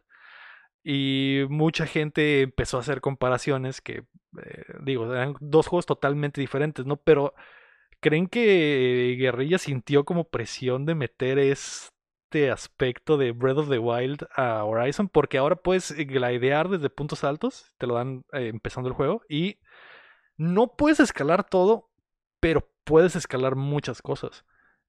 ¿Cómo sentiste estos, güey, estas nuevas dos mecánicas? Específicamente el glider, yo sentí que se queda corto. Como que tienes un glider, pero es muy marcado dónde lo puedes usar y dónde no lo puedes usar. Y si no lo usas en un punto muy alto, así como que brincas de un lugar chiquito a, a algo, como que no se siente así como tan disfrutable como puede ser eh, en Breath of the Wild, ¿no? Como que dices, "Mm, pues me, me ayuda, pero no es como la gran cosa que podré usar, ¿no? Y, y en la parte de escalar, si bien puedes escalar muchas cosas, creo que está demasiado marcado por dónde sí puedes y por dónde no puedes, ¿no? Cuando te dice, ah, pues aquí tienes toda una pared que sí puedes escalar, pero tienes que escalar a fuerzas por, por estos puntos, ¿no? Y, también tienes esta mecánica de, de tener tu gancho y, en ciertos puntos tienes que brincar y picar específicamente para jalarte con, con este hook que, que tienes en el juego. Entonces, creo que es como bueno hasta cierto punto porque realmente tienes que pensar como, ah, pues de repente me voy por acá, no era por acá, ¿no? Me tenía que ir por el otro lado y tengo que brincar y luego picarle inmediatamente X para agarrarme de esta superficie. Y luego te- el juego, específicamente hay una parte donde llegas como un nivel de agua donde tienes que escalar como diferentes torres y pasar por diferentes puertas y te dice, este, pues sube este, eh, este poste y luego de aquí, ¿qué tienes que hacer? Ah, pues tengo que irme para acá y de de aquí, eh, no presiona ningún botón y presiona círculo para que brinques exactamente para atrás, ¿no? Y llegas a un punto y te dice, "Mm, pues aquí ya tienes que usar tu glider. O sea, creo que es que no tienes como tanta libertad, por así decirlo, para ahora sí que treparte por, por los puntos donde quieras y específicamente como que están muy marcadas las superficies. Hay unas que sí son demasiado obvias como por estas eh, colores amarillos que tienen, ¿no? Y hay unas paredes, pues si bien tú puedes estar escalando y en un momento no ves nada, pero activas tu foco y ya te dice así como por dónde vas a ir esta- escalando, ¿no? Entonces creo que creo que lo hace muy bien para lo que representa el juego, pero a, a lo mejor pudo haber estado un poquito mejor, ¿no? Tal vez no hay tanta libertad como como uno quisiera, como para escalar en todos lados. Y, y, y el glider, en lo personal, como que yo lo sentí muy, muy vacío, ¿no? O sea, cuando te lo presentan, creo que es eh, hasta cierto punto como el momento que te presenta el glider es, es espectacular porque es después de una batalla y se vas y se lo quitas a alguien. Pero como que se siente hasta, hasta como, eh, pues Pasa me segundo de- plano después, ajá. Sí, como que mm, hasta cierto punto no dices, no manches, es que sin un glider no hubiera logrado esto, ¿no? Como que no se siente tan, tan necesario como específicamente como lo es en Breath of the Wild. Y al final del día creo que hubiera estado mejor si este glider que ya tienes un, un concepto de que, ah, pues estaba, es un escudo, ¿no? Así, digo, creo que ese no es spoiler, pero eh, es un escudo y al final del día está dañado, ¿no? Entonces no lo puedes usar para, tu pretexto es que no lo puedes usar para defenderte, pero sí para glidear, ¿no? Entonces, pues es como, ah, órale, yo creo que hubiera estado bueno si, si hubiera tenido como una durabilidad, por así decirlo, ¿no? Saber de que ya está dañado, entonces no lo puedes usar como por tanto tiempo, pero realmente tú te puedes aventar de un punto A muy alto hasta un punto B y, y seguir planeando por todo, todo el mapa y no pasa nada, ¿no? Como que no se siente como esta, eh, el- cuando usabas tu estamina en, en, en Breath of the Wild, que decías, sí, a lo mejor sí llego, a lo mejor no llego. Pero pues aquí es como, pues ahí voy, Sí, es y llegas, infinito. ¿no? Pasa nada, ¿no? O sea, como que siento que le faltó ahí un poquito más de, eh, de que hiciera como este match que tiene todo el juego de, de que todo lo que haces y todo lo que usas es para sobrevivir, pero el glider sí se queda como, pues gracias, pero pues no pasaba nada si no estaba, ¿no? ¿A ti qué te pareció, Daniel, el, el glider y la, lo de la escalada? Eh, justo coincido en que no te da tanta libertad, pero también creo que el diseño de los niveles hace que no sea tan necesario tener esta libertad, porque por ejemplo, yo soy de los que se va esca- escalando montañas como Cabra Montes, y realmente nunca encontré un punto en el que no pudiera subirme. Si donde quería subir no podía, unos pasos adelante estaban las líneas amarillas con las que podía ir este, escalando poco a poco. En ese sentido no lo sentí tan restrictivo, siempre había un lugar por donde subir, pero sí, el glider justamente pudo haber no estado y no pasaba nada. Solamente lo usas creo que en un par de misiones donde te dicen, ah, aquí usa tu Para glider para llegar. específicos. Ajá, y, y ya, o sea, a menos que te guste como esta cuestión del modo foto, que por ejemplo yo sí le saqué un poco de provecho, que me subía a las montañas y me aventaba desde arriba, no le encontré otra función. Quizá me salvó un par de veces de un combate indeseado, pero hasta ahí, digo, no pasaba nada si no estaba. Y justo habría estado padre que en vez de un tipo paracaídas, porque es como más un paracaídas, fuera un planeador en, en regla, ¿no? Te habría permitido ver el mapa de una forma mucho, muy distinta, que me habría, en lo personal me habría encantado verlo así. Eh, ¿Y tú, Chama, has utilizado el glider? Eh, mm, no mucho, la verdad nomás lo he usado en las misiones donde, bueno, en estos mini quests donde sí te piden usarlo, que tienes que brincar, ah, y ella lo dice, voy a usar mi glider en este punto, ¿no? Sí. Y brincas, o lo he usado en, en algunas veces donde estoy en una montaña y subí una montaña erróneamente y era la otra pared, brinco y ya uso el glider para pegarme en, en- en- la pared, en la montaña a un lado, ¿no? Ujú. pero realmente no, no se me hace. Podría estar o podría no estar, ¿no? Como, Ujú. como comentan. Sí. Sí, y lo que mencionan de, de las los lugares para escalar, tienes que usar como que tu, tu modo. Tu modo. ¿cómo? El el focus, Escaneo, básicamente, tu escaneo, para que salgan los puntos donde sí puedes eh, colgarte. Hay una opción en el menú donde puedes poner que siempre estén prendidos. Y yo simplemente la, la prendí, güey, porque no quería estarle picando siempre para ver por dónde sí podía y Ah, por dónde no, no, podía. no sabía eso porque yo cada rato estoy aplastando. Sí, estás clic, clic, clic. Le dije, me voy a chingar el stick, güey, de tanto estarle picando al, al focus. Entonces eh, lo prendí y ya, güey, puedo ver por dónde. Y, y se me hace. Siento que hasta debería estar prendido por default porque te ayuda más a ver dónde sí, dónde no.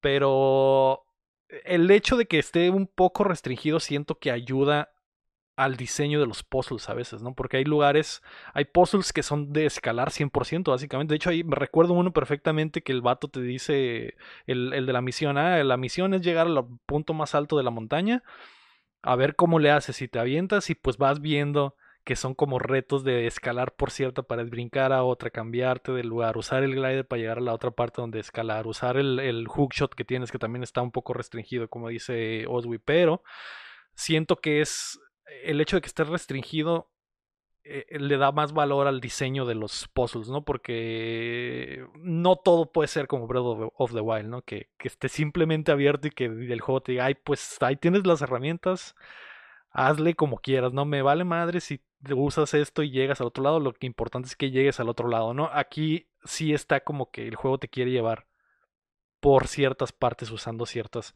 habilidades. La otra cosa nueva es la natación, que a mí en lo personal no me gustó bastante. Siendo... Es muy difícil hacer bien la natación en un juego. Y ahora por primera vez en, la saga puedes entrar a, bajo el agua, hay combate bajo el agua, hay cosas bajo el agua. Eh, a mí no me gustó bastante, lo sigo, lo siento torpes. Eh, como todos los juegos, normalmente es raro el juego que lo hace bien, ¿no? Pero, eh, ¿a ti qué te pareció, Chan, por ejemplo? No he experimentado tanto en el agua, lo, yo no he tenido combates en el agua todavía, pero lo poco que he visto, pues no, no he tenido, como te digo, la experiencia para comentarlo, pero he encontrado estas mini cuevas donde al parecer, o sea, vas a tener un upgrade de natación, a lo mejor vas a estar más tiempo, no sé, pero pues tengo no sentido, no sentido alguna diferencia, o no se me ha hecho una gran cosa como, o sea, el primer juego se me hacía tonto de que podías escalar montañas y caías al agua y te morías, ¿no? Pero eso pasaba en el Assassin's Creed 1, creo que también, que no podías. muchos juegos. Muchos, muchos juegos, el primer juego siempre caías al agua y era como fuera lava, ¿no? Como Pero, pues se me, se, me hizo interesante, se me hace que Aloy debería hacer eso, pero respecto al gameplay en el agua, no se me hizo así la gran cosa. O, o la natación sí. Sí, y lo usan también para puzzles, etcétera. Pero tú, Daniel, ¿a ti qué te pareció este aspecto? Que le, que le han puesto mucho como enfoque en la publicidad de que, ah, mira, Aloy ahora puede nadar y hay un mundo entero bajo el agua. Sí, sí es muy torpe, la verdad, cómo está adaptado. Eh, a veces me pasaba que quería la superficie y la cámara tenía que estarla moviendo constantemente porque se me pegaba de alguna forma a un ángulo que no me dejaba ver a dónde iba. Lo que sí, y esto sí debo decir que es un punto que me gustó, es que te transmite esta sensación de ¿cómo decirlo? De que cómo te sientes vulnerable al estar frente a un, eh, a un enfrentamiento en el agua, porque son más rápidos, este, no puedes correr porque tú tienes un sprint cada 3, 4 segundos y es un sprint pequeño realmente, no alcanzas a escaparte de una criatura submarina. Eh, lo que sí es que creo que está bien hecha la forma en la que se ve. Eh, visualmente sí te encuentras cosas muy padres abajo del agua. Cómo está diseñado el fondo marino, cómo está diseñado este, los robots acuáticos. Los robots acuáticos y el desgaste también de los elementos que están debajo del agua sí cambia respecto al que está arriba de la Tierra, por ejemplo. Aunque, a diferencia de los polos y un par de misiones, tampoco le encontré mucho. No, es, casi no me he metido a nadar, salvo por algunas cuevas que encontré escondidas en el mapa donde siento que hay algo, pero no las he explorado todavía. Entonces, creo que está, está bien hecho en el sentido de lo visual no me gusta en cómo se aterrizó, es muy, muy torpe. Sí. ¿Y tú, Oswi, qué opinas? ¿Sientes que, igual que Daniel, que le ha sacado la vuelta a la natación por, por sus problemitas? Siento que, que te hace sentir que no es tu zona de confort, ¿sabes? Te dice así como, oye, tú eres un animal terrestre y en cuanto te metes al agua, precisamente como que te sientes lento, te sientes torpe, te sientes pesado en, en todos momentos y de hecho hasta el juego creo que te lo explica en, en unas ciertas partes y misiones muy específicas porque ya un parte que vas como contracorriente y tienes que usar unos elementos que están dentro del mapa como para impulsarte, ¿no? Entonces te dice así como, pues sí puedes nadar, pero te va a costar nadar, ¿no? Entonces, como que el combate creo que es, horrible en, el agua, ¿no? O sea, como que no es nada, nada dinámico y sí es como, pues ahora le me meto a explorar tantito y me pongo a recolectar cosas, pero siento que, que si bien la idea está bien planteada, siento que no está tan bien implementado como, como en el mundo exterior, ¿no? O sea, esta parte, y precisamente lo de las cámaras, creo que tienen, como muchos juegos tienen muchos problemas con, con esta parte, de repente nadas tantito y de repente tu cámara ya está muy pegada a ti, ya no ves qué estás haciendo, o específicamente hay como entornos muy cerrados que, y, y me pasa mucho también cuando entras como en ventilaciones, que de repente como que el espacio es tan pequeño que nada más estás viendo como del brazo para abajo de hilo y no sientes qué estás haciendo, y de repente volteas tantito y ya te estás trabando.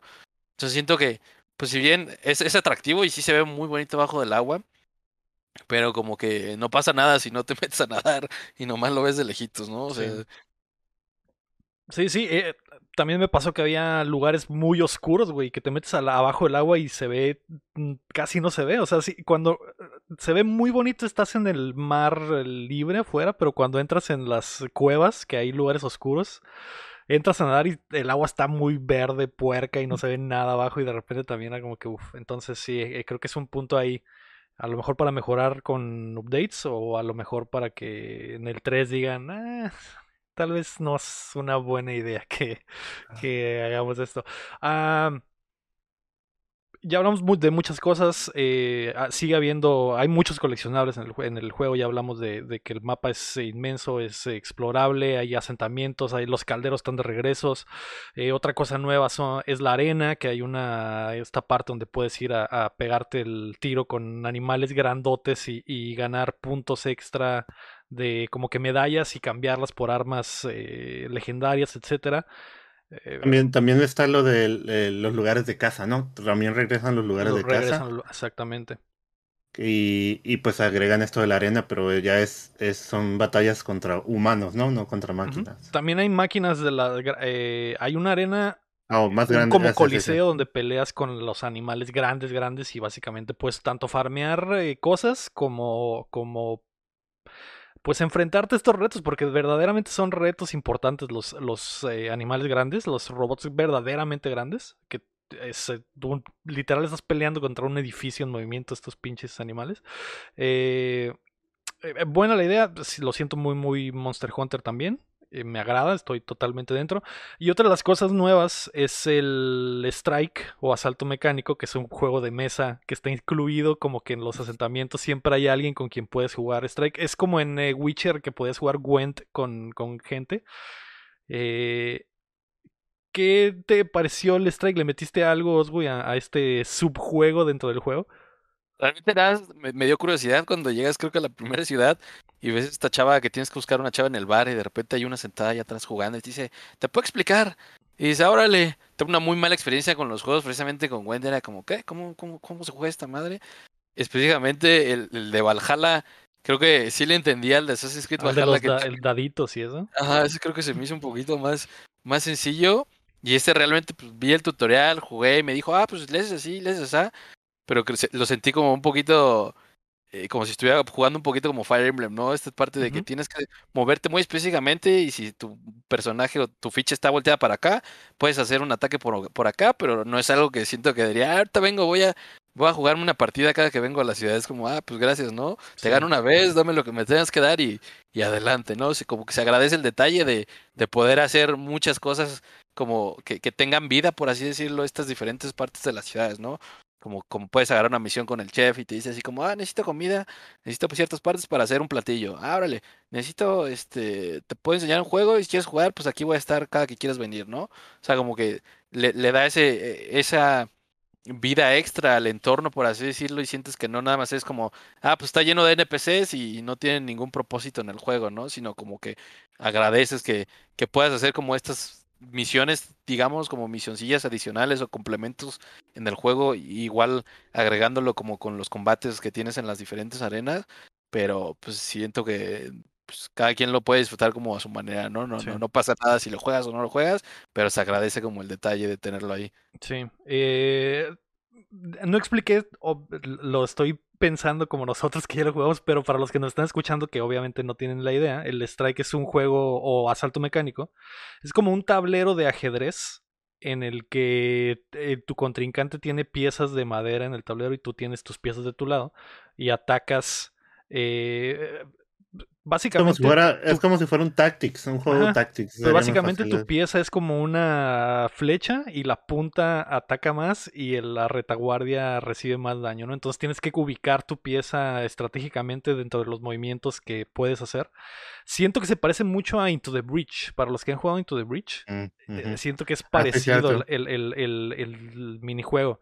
Eh, a mí me gustó, güey. Pero es peligroso para mí, güey, porque en el Went gasté cientos de horas nada más jugando Witcher para hacer, para hacer las misiones de Went. Y aquí sentí el mismo peligro. También hay, hay eh, está estas personas con las que puedes jugar en los asentamientos y hay otras personas que hacen eh, figuritas nuevas. Entonces puedes conseguir nuevas fichas para el juego. ¿A ti te gustó este el Strike, Daniel?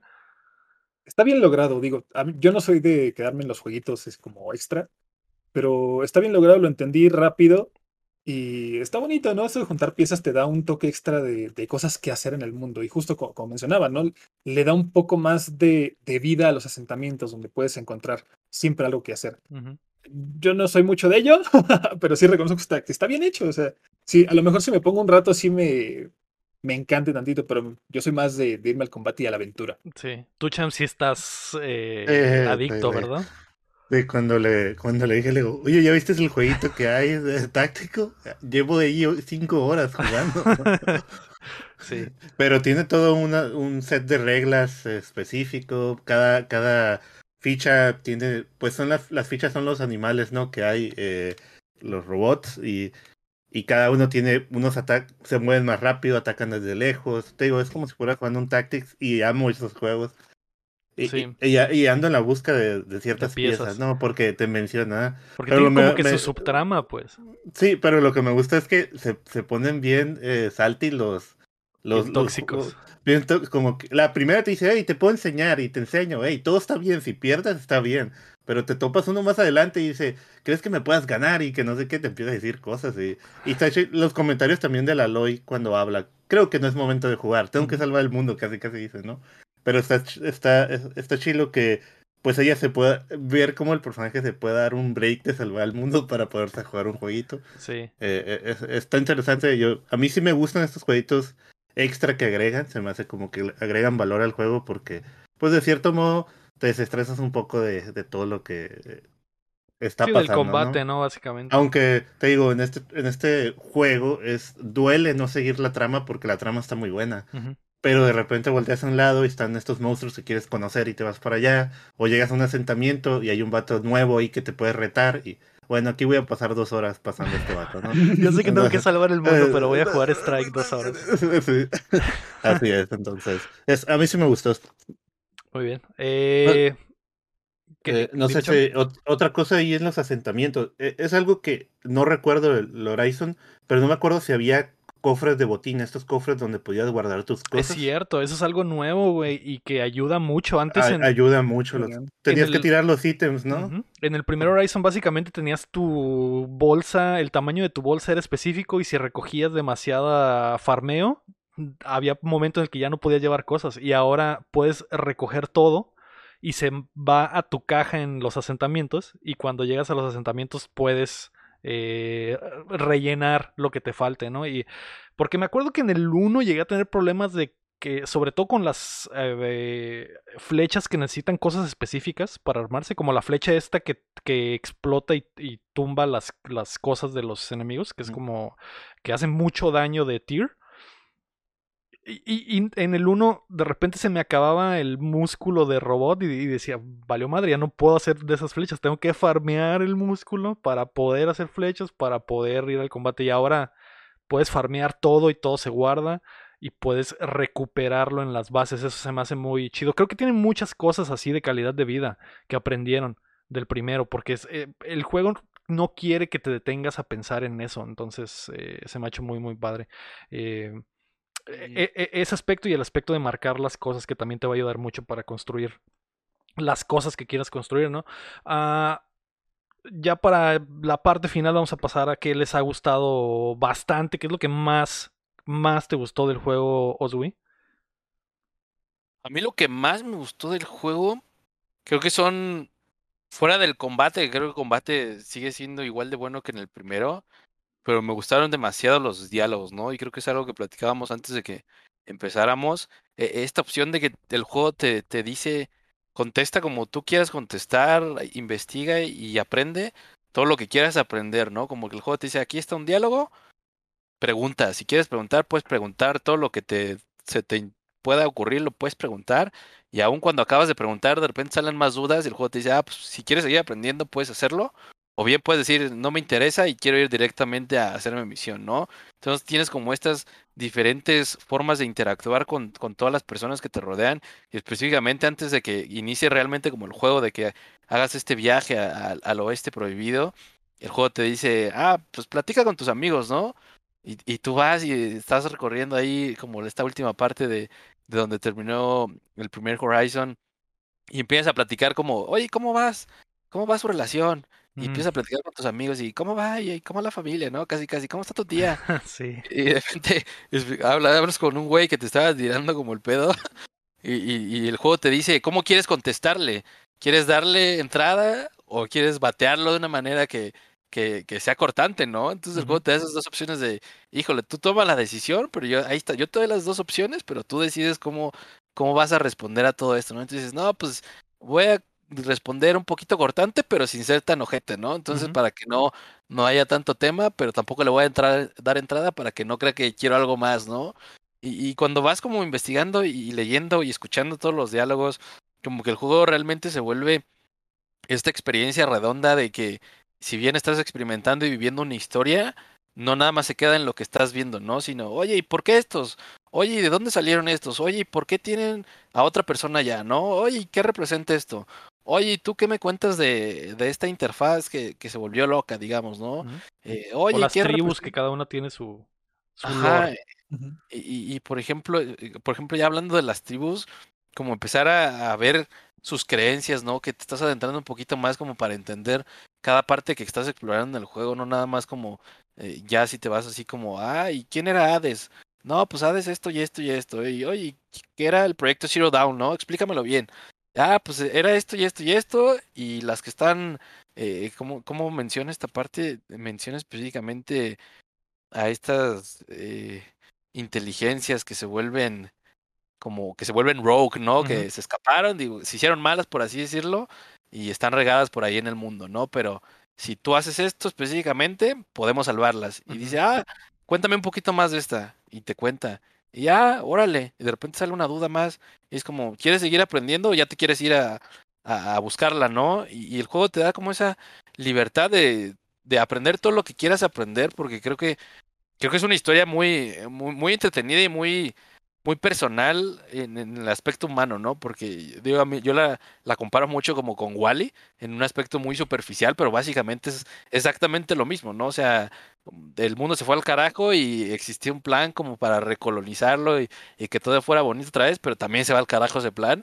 Entonces cuando te empiezas a adentrar como en todos estos temas y empiezas a conocer más, como que la misma historia te dice así como, órale, pues sí quiero conocer, ¿no? O sea, cuéntame más de qué estaba pasando en el mundo, este mundo antiguo que, que te presentan y cómo están viviendo las cosas. Entonces creo que la historia creo que es uno de los puntos, eh, si bien al final del día es el punto principal de todo el juego, pero creo que lo hace muy bien de presentarte como todo el posible contexto que puedas tener para que conozcas realmente todo y ni siquiera se vuelva aburrido, ¿no? Como, como lo, lo platicamos así, me pongo a jugar Pokémon en Arceus y ves el texto y dices, ya cállate, ya no quiero saber nada, déjame cazar Pokémones, ¿no? Y texto y texto y texto, y, creo que no le hace justicia a Pokémon que no exista voz de sus personajes porque se vuelve más aburrido leer y leer y leer y leer. Pero a mí en lo personal Horizon me dijo así como, ¿me quieres seguir contando cosas? Síguemelas contando. Yo feliz de escucharlas y, creo que es un poquito más disfrutable en español porque al final del día pues es un estás en el lenguaje que, que, tú entiendes en tu día a día, ¿no? A lo mejor te puede costar un poquito más entender ciertas palabras en inglés o, o el acento, cositas así, a lo mejor no te llaman como tanta la atención, pero siento que esta plática que, que, que, que tienes como si tú estuvieras ahí escuchando y aprendiendo, creo que lo hace muy bien. Y luego creo que el punto número dos, el modo foto, para mí es una chulada esa cosa. Uncharted específicamente como que no me gustó tanto el modo foto y creo que es muy similar, pero en The Last of Us Parte 2 para mí el modo foto era, era una de las mejores cosas, ¿no? Y, y, y específicamente en, en, Horizon con estos diferentes lentes que te, que te ponen disponibles ya un poquito predeterminados, creo que logran captar muy bien lo que, lo que puedes representar y transmitir con cada imagen que capturas en el juego, específicamente en la noche, creo que el juego luce increíble cuando sí. de repente vas con tu montura y tienes estos destellos de luz abajo de la montura y se ven como estos tonitos azules, el, reflejo de la luz y de repente, no sé, estás pasando como por la noche, ves el polvo, las cositas así, la luna, creo que lo logras. Ajá, y, y, o la nieve también, creo que lo logra capturar muy bien el modo foto y se ve increíble. Ya cuando vas a estos zooms eh, extremos que, que, te vas a los detalles de, de Aloy, que, que, en lo personal yo no la veo tan, este, esta crítica que existiese, ¿por qué está gorda Aloy? que, que, ya cuando guapa. lo juegas y ya cuando lo ves, no, no, creo que no le hace justicia a lo que decían antes, a como realmente es, ¿no? Es Siempre dices, fue una estupidez esa madre, ¿no? Así bien, dices, ah, pues no se ve igual, pero no se ve gorda, güey. Es como, pues nomás era como, pues, no sé, güey, la, la cámara le aumentó 20 kilos, pero realmente no es, no es, no es cierto, ¿no? Y, y ya cuando te adentras estos detallitos, así que le haces zoom a la piel de Aloy y se ven como sus pecas o se ven los, los pelitos. por el sol. Ajá, se ven los pelitos por acá que están despeinados. O sea, es- esos detalles que logra capturar un juego con su modo de fotografía y que te permita explorarlos, porque hay luego juegos que se limitan mucho así como, ya no te vayas tan cerca porque ya no puedo, ¿no? O sea, y creo que eso lo hace mucho Uncharted, eh, la, la colección que salió, Uncharted sí te limitaba así como, no le hagas tanto zoom porque no. Entonces no puedes hacerle un zoom tan específico a Nathan, pero en Halo sí te puedes ir como a, usar un macro y, y capturar realmente esa esencia de lo que es el personaje y lo que está viviendo en ese momento. Entonces, para mí, yo, paisaje que me topaba de repente, ah, pues me voy a aventar con mi glider, que, creo que es para lo que más lo sé, para tomar fotos. Sí, ah, me voy a aventar con mi glider y que se vea este reflejo. Eh, lo tal vez lo que menos me gustó fue que en, en ciertas cinemáticas, si el- la cámara es muy restrictiva, así como no le puedes mover nada, ni puedes cambiar focos, es como, como te la presento, así es, ¿no? Entonces, como, "Eh, ¿para qué me dejas poner modo foto? Si no puedo hacer nada en cinemáticas, ¿no? Pero creo que esos son mis dos puntos principales del juego. Ok, ok. Ah, El, el, el, Oswey tirándose en el glider para tomar fotos y yo en el striker abajo. eh, Dos a, a ti qué es lo que más te ha gustado, Cham? Eh, a mí me, me ha gustado mucho la inmersión. Eh, como decía Oswi, esta, cada asentamiento que llegas es como, tiene sus propias tradiciones, ¿no? Ha- Hay, hay uno, hay, hay un asentamiento que me gusta mucho que es el, que está, es como varios pisos. Y, y, y como ves, cómo lo dice, más que nada toda la inmersión, ¿no? Llegas a un asentamiento, ves el tipo de, de ¿cómo se dice? Ropa que usan, ve- vestimenta que usan, en lo que creen, lo que piensan o, o la información que tienen, porque al final ellos no tienen teléfono ni nada, ¿no? Es lo que les llegan rumores, ¿no? Y, y, te, y te encuentras pues con gente que pues tiene cierto pensamiento de, de las otras diferentes eh, pues culturas, ¿no? Otros diferentes, porque son los Karja, los Karja sombríos y todos tienen diferentes formas de pensar, ¿no? Sí, Y- y hasta y me religiones, gusta, eh, básicamente. eh, Cada uno tiene sí. como que religión Ah, pues, diferente. Y, y me gusta la vestimenta, llegó este, este que es como un árbol, o es como, no sé si es un edificio. Son unas o- eh, como sí. antenas, güey, gigantes. Y- Y y- construyeron sobre ellas. Pues está Es- muy. este, el diseño de ese, ah. de ese lugar está muy chido. Y, y como ellos traen como hojas, ¿no? Es su estilo de... eh, eh, esa inmersión, pues, eh, que, que te da, ¿no? El juego de... Estás en un mundo posapocalíptico, pero realmente no sabes nada del mundo y a mí sí me gusta hacer todos estos quests, eh, side quests, porque realmente te, te dan lore, ¿no? Obviamente la historia principal es, es una, es una la que estamos salvando el mundo, por lo que ya sabemos, pero ver cómo las personas interactúan eh, contigo y te cuentan sobre lo que está pasando o lo que ellos están viviendo, porque al final tú conoces lo que está pasando a las máquinas, pero para ellas las máquinas son otro tipo de cosas, o como dioses en este caso, o, o están vul- vulnerables a ellas, pues no, no. al final decimos, la, Aloy no es un Sith, no es un Padawan que tiene poderes y lanza, y, o un ninja, pero al- en el mundo ella es como el top para ellos, ¿no? Porque ellos no se pueden defender de las máquinas como te defiendes tú. Sí. Otra cosa que me gusta es cuando la, eh, en estos diálogos que dice también, yo también me pongo a escuchar todos los diálogos y hasta papitas, ¿no? Y estoy viendo cómo platican, eh, em, cómo la Lois se enoja, o sea, eh, no es plana su personalidad, pues, no es como que, eh, ya había comentado antes de que me gusta que ella va aprendiendo a tener que aceptar a alguien en su grupo y aceptar ayuda, no- ella no está sola, pero hay, hay, hay algunos sidequests donde la hacen enojar, la hacen enojar. Ah, ya, chinga su madre, ya, ya quiero, ya entiende lo que estaba pasando, necesitamos hacer esto. No, no quiero. Y, y ves como hace las caras de, como que se, le- el rol, ¿cómo se llama? Roll eyes, o o voltea los ojos. voltea los ojos y este tipo. Y, y eso, eso me gusta, te digo, la inmersión que me da es del personaje cuando lo estás usando y cómo vive las cosas, ¿no? Sí, Y pues el, el top para mí, pues es el gameplay, ¿no? Pero eh, sacando eso, es esto, sí. esto es lo que me gusta, ¿no? Sí, estoy de acuerdo. Yo a mí también me ha gustado mucho el- la historia y, y las conversaciones. Eh, o- obviamente también diría que mi, lo mejor, mejor para mí es el gameplay. Me gusta mucho Monster Hunter y esto siempre he dicho, y yo sé que es eh, controversial, güey. Pero siempre dije que el, el gameplay del primer Horizon era mejor que el gameplay de los Monster Hunters, ¿no? A la hora de cazar los monstruos estos grandes, ¿no? Porque el, el tipo de ataques y las, el tipo de cosas que puedes hacer, ¿no? Siento que esto lo, lo, multiplicó por dos o por tres, ¿no? Porque sí, las cosas que salen están muy increíbles y los combates están muy, muy chingones. Igual concuerdo, la historia muy, muy interesante. Eh, ya quiero, me muero por terminarlo. Quiero ya dejar de grabar para ir a terminar el juego y saber qué va a pasar al final, güey. Pero, pero sí, güey, eh, muy chido. Algo que ahorita comentó, güey, que, y que recordé es que en el primer juego estaba muy marcado eso de que decidías cómo contestar que es el sistema este que metieron de que a puñito y contestas eh, bravo y corazoncito y contestas del corazón y cerebrito y contestas eh, más pensado. Ajá. Lo he encontrado muy poco en este juego, ¿eh? Muy poco, güey. Unas tres veces y se me hacen muchas. Eh, sí puedes tener mucha, mucha conversación con las personas, pero esa, esa opción de, ah, voy a seleccionar cómo contestar, creo que lo he encontrado muy pocas veces. Eh, pero, pero sí, eh, eso es lo que más me ha gustado. Y tú, Daniel, ¿qué fue lo que más, más te gustó de Horizon Forbidden West? A mí me gustó mucho la narrativa que envuelve al mundo. O sea, a mí me gusta, por ejemplo, mucho Fallout. Porque Fallout tiene una historia enorme alrededor de todos los asentamientos que hay. Y algo similar pasa con, con Horizon. Tú puedes ir por el, por el mundo este, buscando pistas y logra transmitirte la nostalgia de cierta forma, de las personas, cómo vivieron sus últimos momentos las personas del pasado. Y eso a mí me encantó de una forma así magnífica, porque puedes ver casos donde están siendo. Eh, ¿Cómo, más bien, cómo va evolucionando su, su, su, sufrimiento. Conforme va, se va haciendo más complicado sobrevivir, ¿no? Y te van guiando por audio. Si encuentras un audio en la sala y te dice, ok, nos encerramos con tal, tal, tal, y encuentras otro, murió tal persona, no sabemos qué pasó, encuentras otro, y te das cuenta cómo van, se van deschavetando a un nivel en el que acaban mal.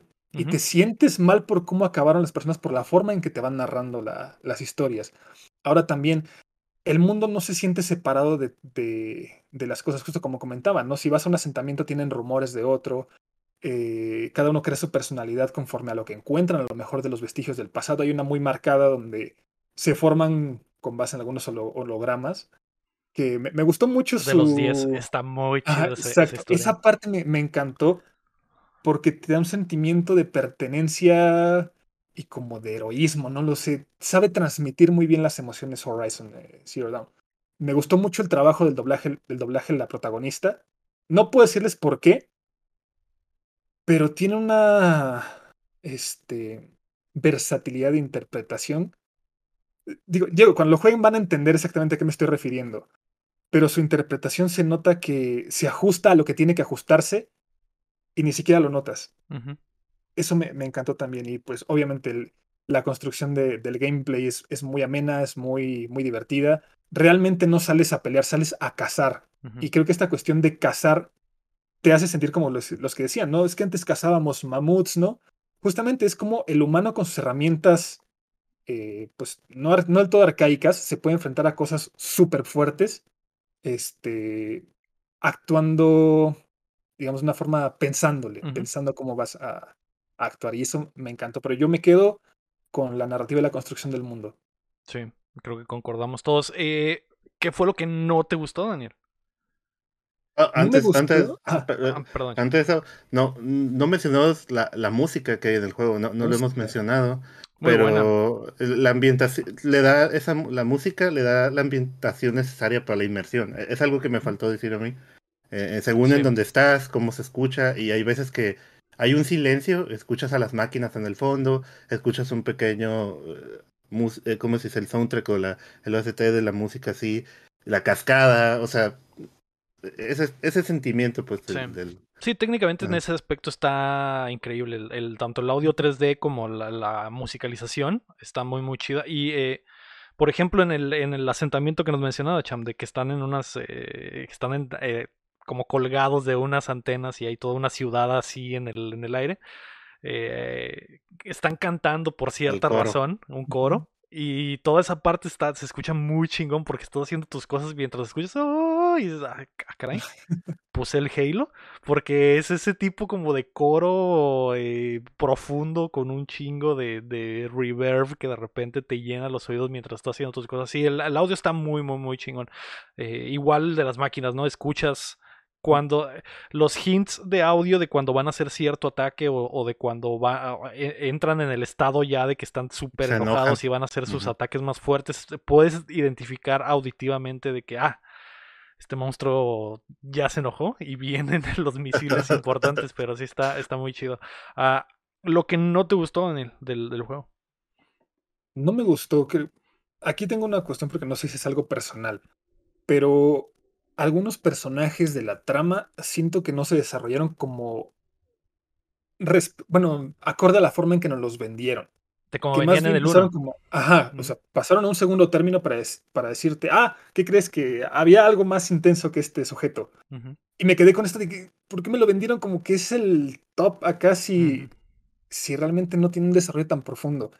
Eh, también me encontré con un par de, de bugs que creo que se, se solucionan con el parche el día 1, me parece, pero que me rompieron un par de veces en momentos cruciales y sí me hicieron como enojar bastante. ¿no? Eh, creo que me... es- uno creo que se mantiene, que es cuando estás en sigilo, si atacas en sigilo y al momento recibes un golpe, te quedas pegado al suelo. Me ha pasado como tres veces en eh, Mm. esta cuestión. Y que de vez en cuando me han... Decirlo sería un spoiler en qué momento pasa. Pero en cierto punto una montura me causó una caída horrible de frames. Mm. Y lo probé en distintas formas y sigue ocurriendo. No es algo constante, pasa... No he entendido en qué situaciones pasa, pero suele ocurrir en esta montura que hay una caída de frames horrible. De ahí en fuera, pues, creo que estoy bastante conforme con, con lo que ofrece, ¿no? No encontré mayor problema en ese sentido. Sí. Eh, Oswi, creo que a ti también te había pasado ese bug. A mí looteando unas cosas, de repente me quedaba trabado, pero al final pues no, no sabemos si podemos juzgarlo o no, ¿no? Sí, Porque, sí. pues, Digo, para qué, porque tenemos tiempo con esta versión del juego y, y, o sea, para el tanto tiempo que tuvimos con anticipación, está muy pulido, güey. ¿sí? En realidad. De hecho, sí. Pero específicamente, digo, espero que se corrija así de, de Sí. esos momentos que me quedaba trabado. Creo que también hay personajes que sí se, se quedan como rezagados en historia, como que es tan grande y todo lo que abarca, como que es un, un nivel mucho más alto que, que, que terminan muchos personajes como haciéndose menos, ¿no? Y, y dice así como, "Mm", y precisamente lo que mencionabas de este tipo de decisiones que tomabas, si bien tienes demasiadas opciones de diálogo, pero como que ya no tienes esa interacción directa de decir así como, ah, pues tú chinga tu madre, ¿no? Y de repente es como, "Mm, pues aprende, aprende, aprende, pero ya no está esa como relación personal que creabas o, o ese vínculo que podríamos tener con muchos personajes como, como fue en el primer juego. Y creo que, y no sé qué tan, tan crítico puede ser eh, el hecho de que el juego sí se siente como un juego de Play 4, ¿no? O sea, como, como que no dice así como, pues sí, se siente mejor en Play 5, pero no, todavía no llegó a esa nueva generación que, que algún día me, me, me, me- me estás prometiendo, ¿no? O sea, y, y creo que no es crítica, al final del día digo, no, no sé cómo corre en Play 4, según yo, bastante decente por lo que se ha mostrado. Ahí ya veremos como en día uno las personas que se empiecen a quejar o no de, del juego y su desempeño, pero todavía como que mm, te esperas a que llegues a ese punto de, órale, sí es algo de, de, de nueva generación, ¿no? Creo que si, si bien eh, eh, con el Play 5 pues tienes esta integración del DualSense y te da como otra sensación totalmente diferente cuando estás jugando el juego y, y así como, órale, estoy sintiendo, por así decirlo, eh, las acciones que estoy realizando y el tensar el arco y el meter de repente mi, eh, mi, mi, mi lanza por, por una puerta y de repente prender un encendedor y de repente aventar esto y soltar un golpe, como que sí es diferente, pero a nivel técnico como que todavía dices, híjole, pues casi, pero no casi, ¿no? O sea, hay, hay aspectos ahí como que, que no terminan de encajar en, en si es una mejor versión o es la misma, pero con un poquito mejor de rendimiento. Y, y si bien disfruto como, eh, creo que disfruté eh, los dos modos, tanto verlo en 4K, porque sí, sí hay como aspectos muy marcados que dices así como, híjole, sí se ve un poquito mejor, pero el modo rendimiento para mí, tener 60 cuadros, yo desde que algún día probé 60 cuadros, para mí fue un cambiar completo de, de la forma de jugar, ¿no? Y, y- y existen muchas personas que disfrutan como esta experiencia cinemática, digamos, de los 30 cuadros y ver una mejor resolución, pero específicamente con un juego tan, tan, tan dinámico y donde estás en constante movimiento, en, en prácticamente todo, todo el tiempo que estás jugando, pues sí es como muy diferente que lo juegues a 60 cuadros, ¿no? Tal vez como lo hizo un chart de 120 cuadros ya es así como, órale, pues lo agradezco, pero no lo necesitaba. Pero si me dieras un 4K 60 cuadros, digo, órale, va, va, va, va. Como que ese sí, creo que creo que Ratchet sí lo tenía en 4K y 60, no me acuerdo. Sí, Pero precisamente- Spider-Man llegó a tener. Ajá, ese salto que dices, pues sí, pero pues a lo mejor me hubieras dado 2K, este, ray tracing y 60 cuadros. Entonces, órale, pues sí siento como una diferencia, ¿no? Pero pues si bien el juego se ve increíble en, todos los momentos y creo que si- y lo único que cambia como es esta diferencia de 30 a 60 cuadros, pues son como aspectos muy muy específicos de las texturas, del tipo de luz, cosas así. Yo me quedo con los 60 cuadros, pero al final del día me sigo sintiendo como que estoy jugando un juego de Play 4, ¿no? Sí. Eh, sí, creo que para todo lo bueno que hace el juego, creo que eso sigue siendo para mí el, el, el- el- como que la comezoncita de, uff, si este juego no hubiera salido en Play 4, ¿qué más, qué más hubiera pasado? Específicamente, por ejemplo, lo de la montura que menciona eh, Daniel, es como que no sé cómo va a funcionar esto en PlayStation 4, pero eh, lo que comen- comenté al principio, desde el principio me di cuenta de, que el diseño estaba hacia allá, hacia de que, ok, vamos a hacer, es- el mundo es gigante y abierto, pero cada ambiente es como una arenita cerrada porque no queremos que veas más allá. Porque al final de cuentas esto tiene que correr en PlayStation 4 y, ahí no va a funcionar si lo hacemos de otra forma, ¿no? Entonces, sí me queda esa espinita. eh, y, y quisiera, digo, es difícil, ¿no? Por la situación en la que nos encontramos. Y digo, PlayStation también está en, en- con la eh, espalda contra la pared porque no hay consolas y tienen que atender este eh, público gigantesco que tienen el Play 4 y, y- y obviamente lo tienen que hacer así. Pero sí quisiera ya que se diera ese salto, ¿no? A lo mejor lo vamos a ver hasta dentro de dos años o algo así. E- Eso, eso me queda. Aún así, eh, tengo pocas cosas que mencionar que no me gustaron del juego. Tal vez lo de la parte acuática, que pues, sí, no le falta mucho, mucho pulir. Eh, es el diseño que está como eh, enfocado a la versión pasada. Y, y, y, lo, y lo que ya mencionaron de la historia, ¿no? Porque al final de cuentas están creando. Creo que PlayStation se dio cuenta que tiene oro en las manos y están creando un universo mucho más grande de lo que vimos en el primer juego.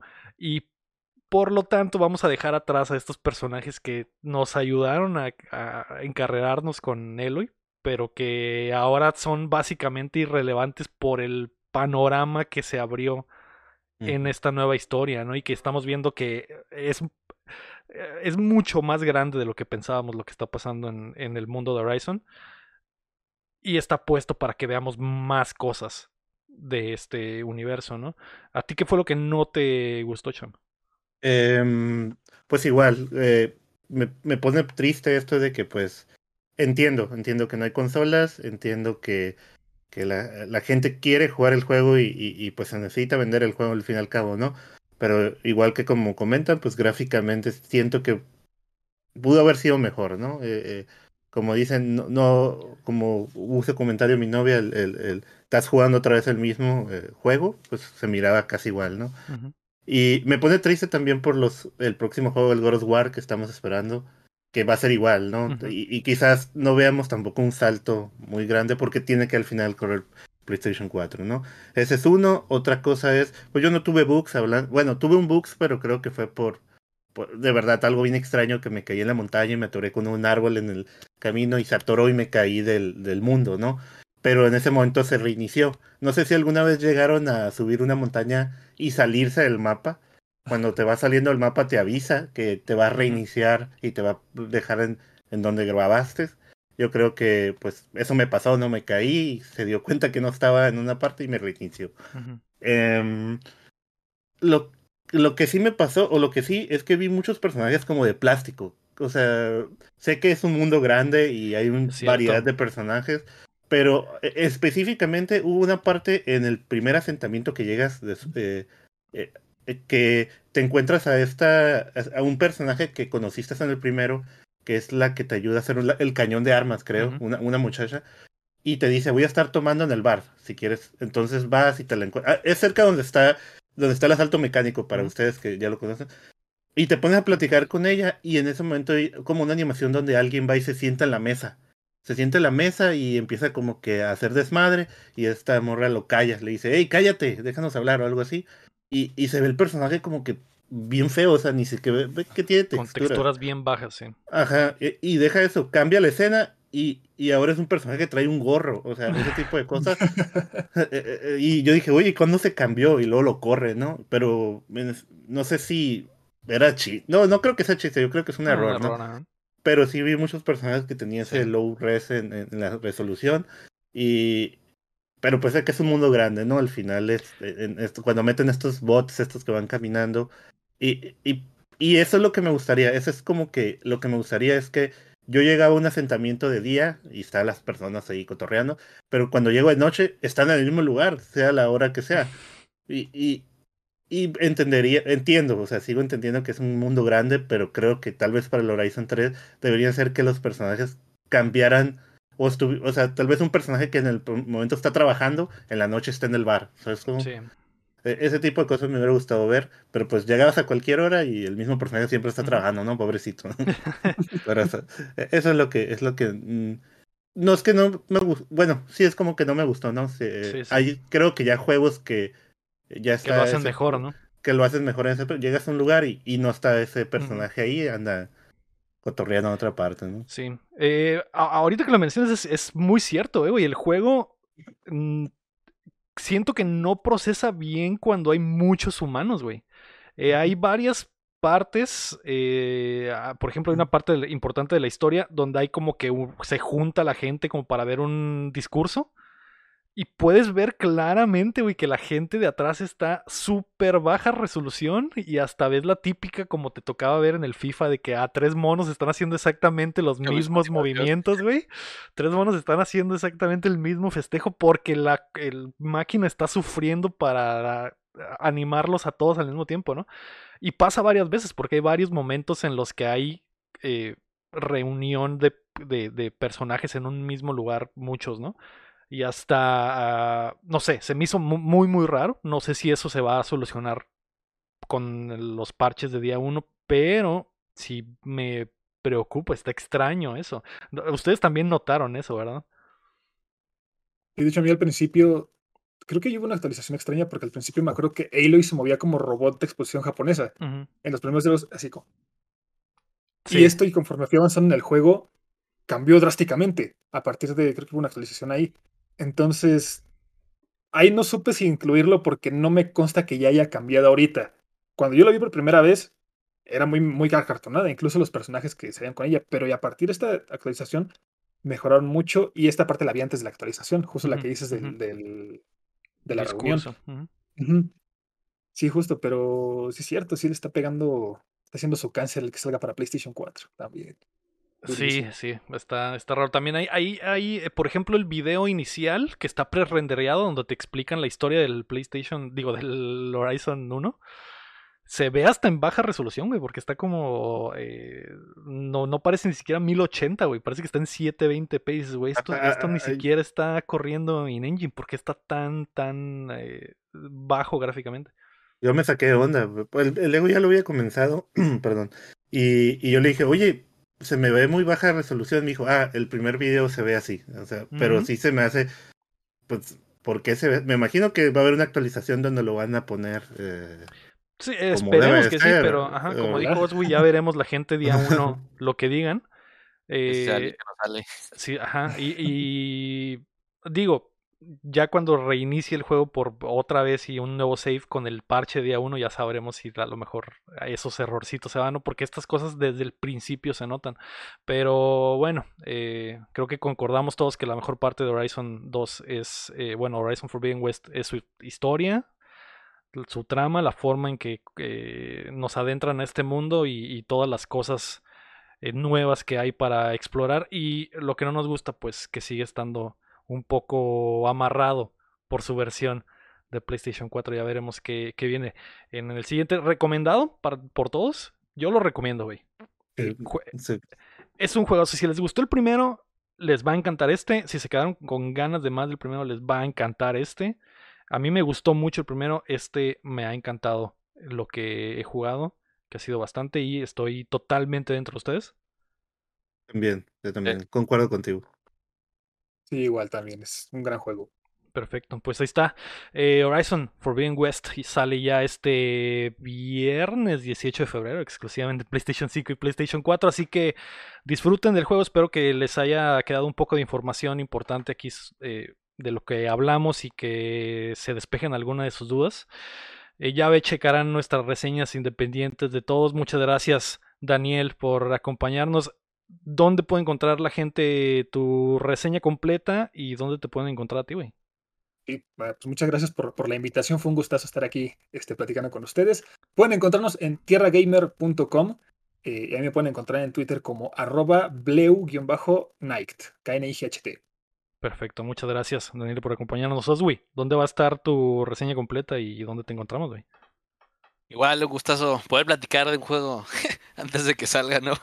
Y mi reseña va a estar en, sinembargo.mx y me pueden encontrar en Twitter como arroba el oswi-bajo.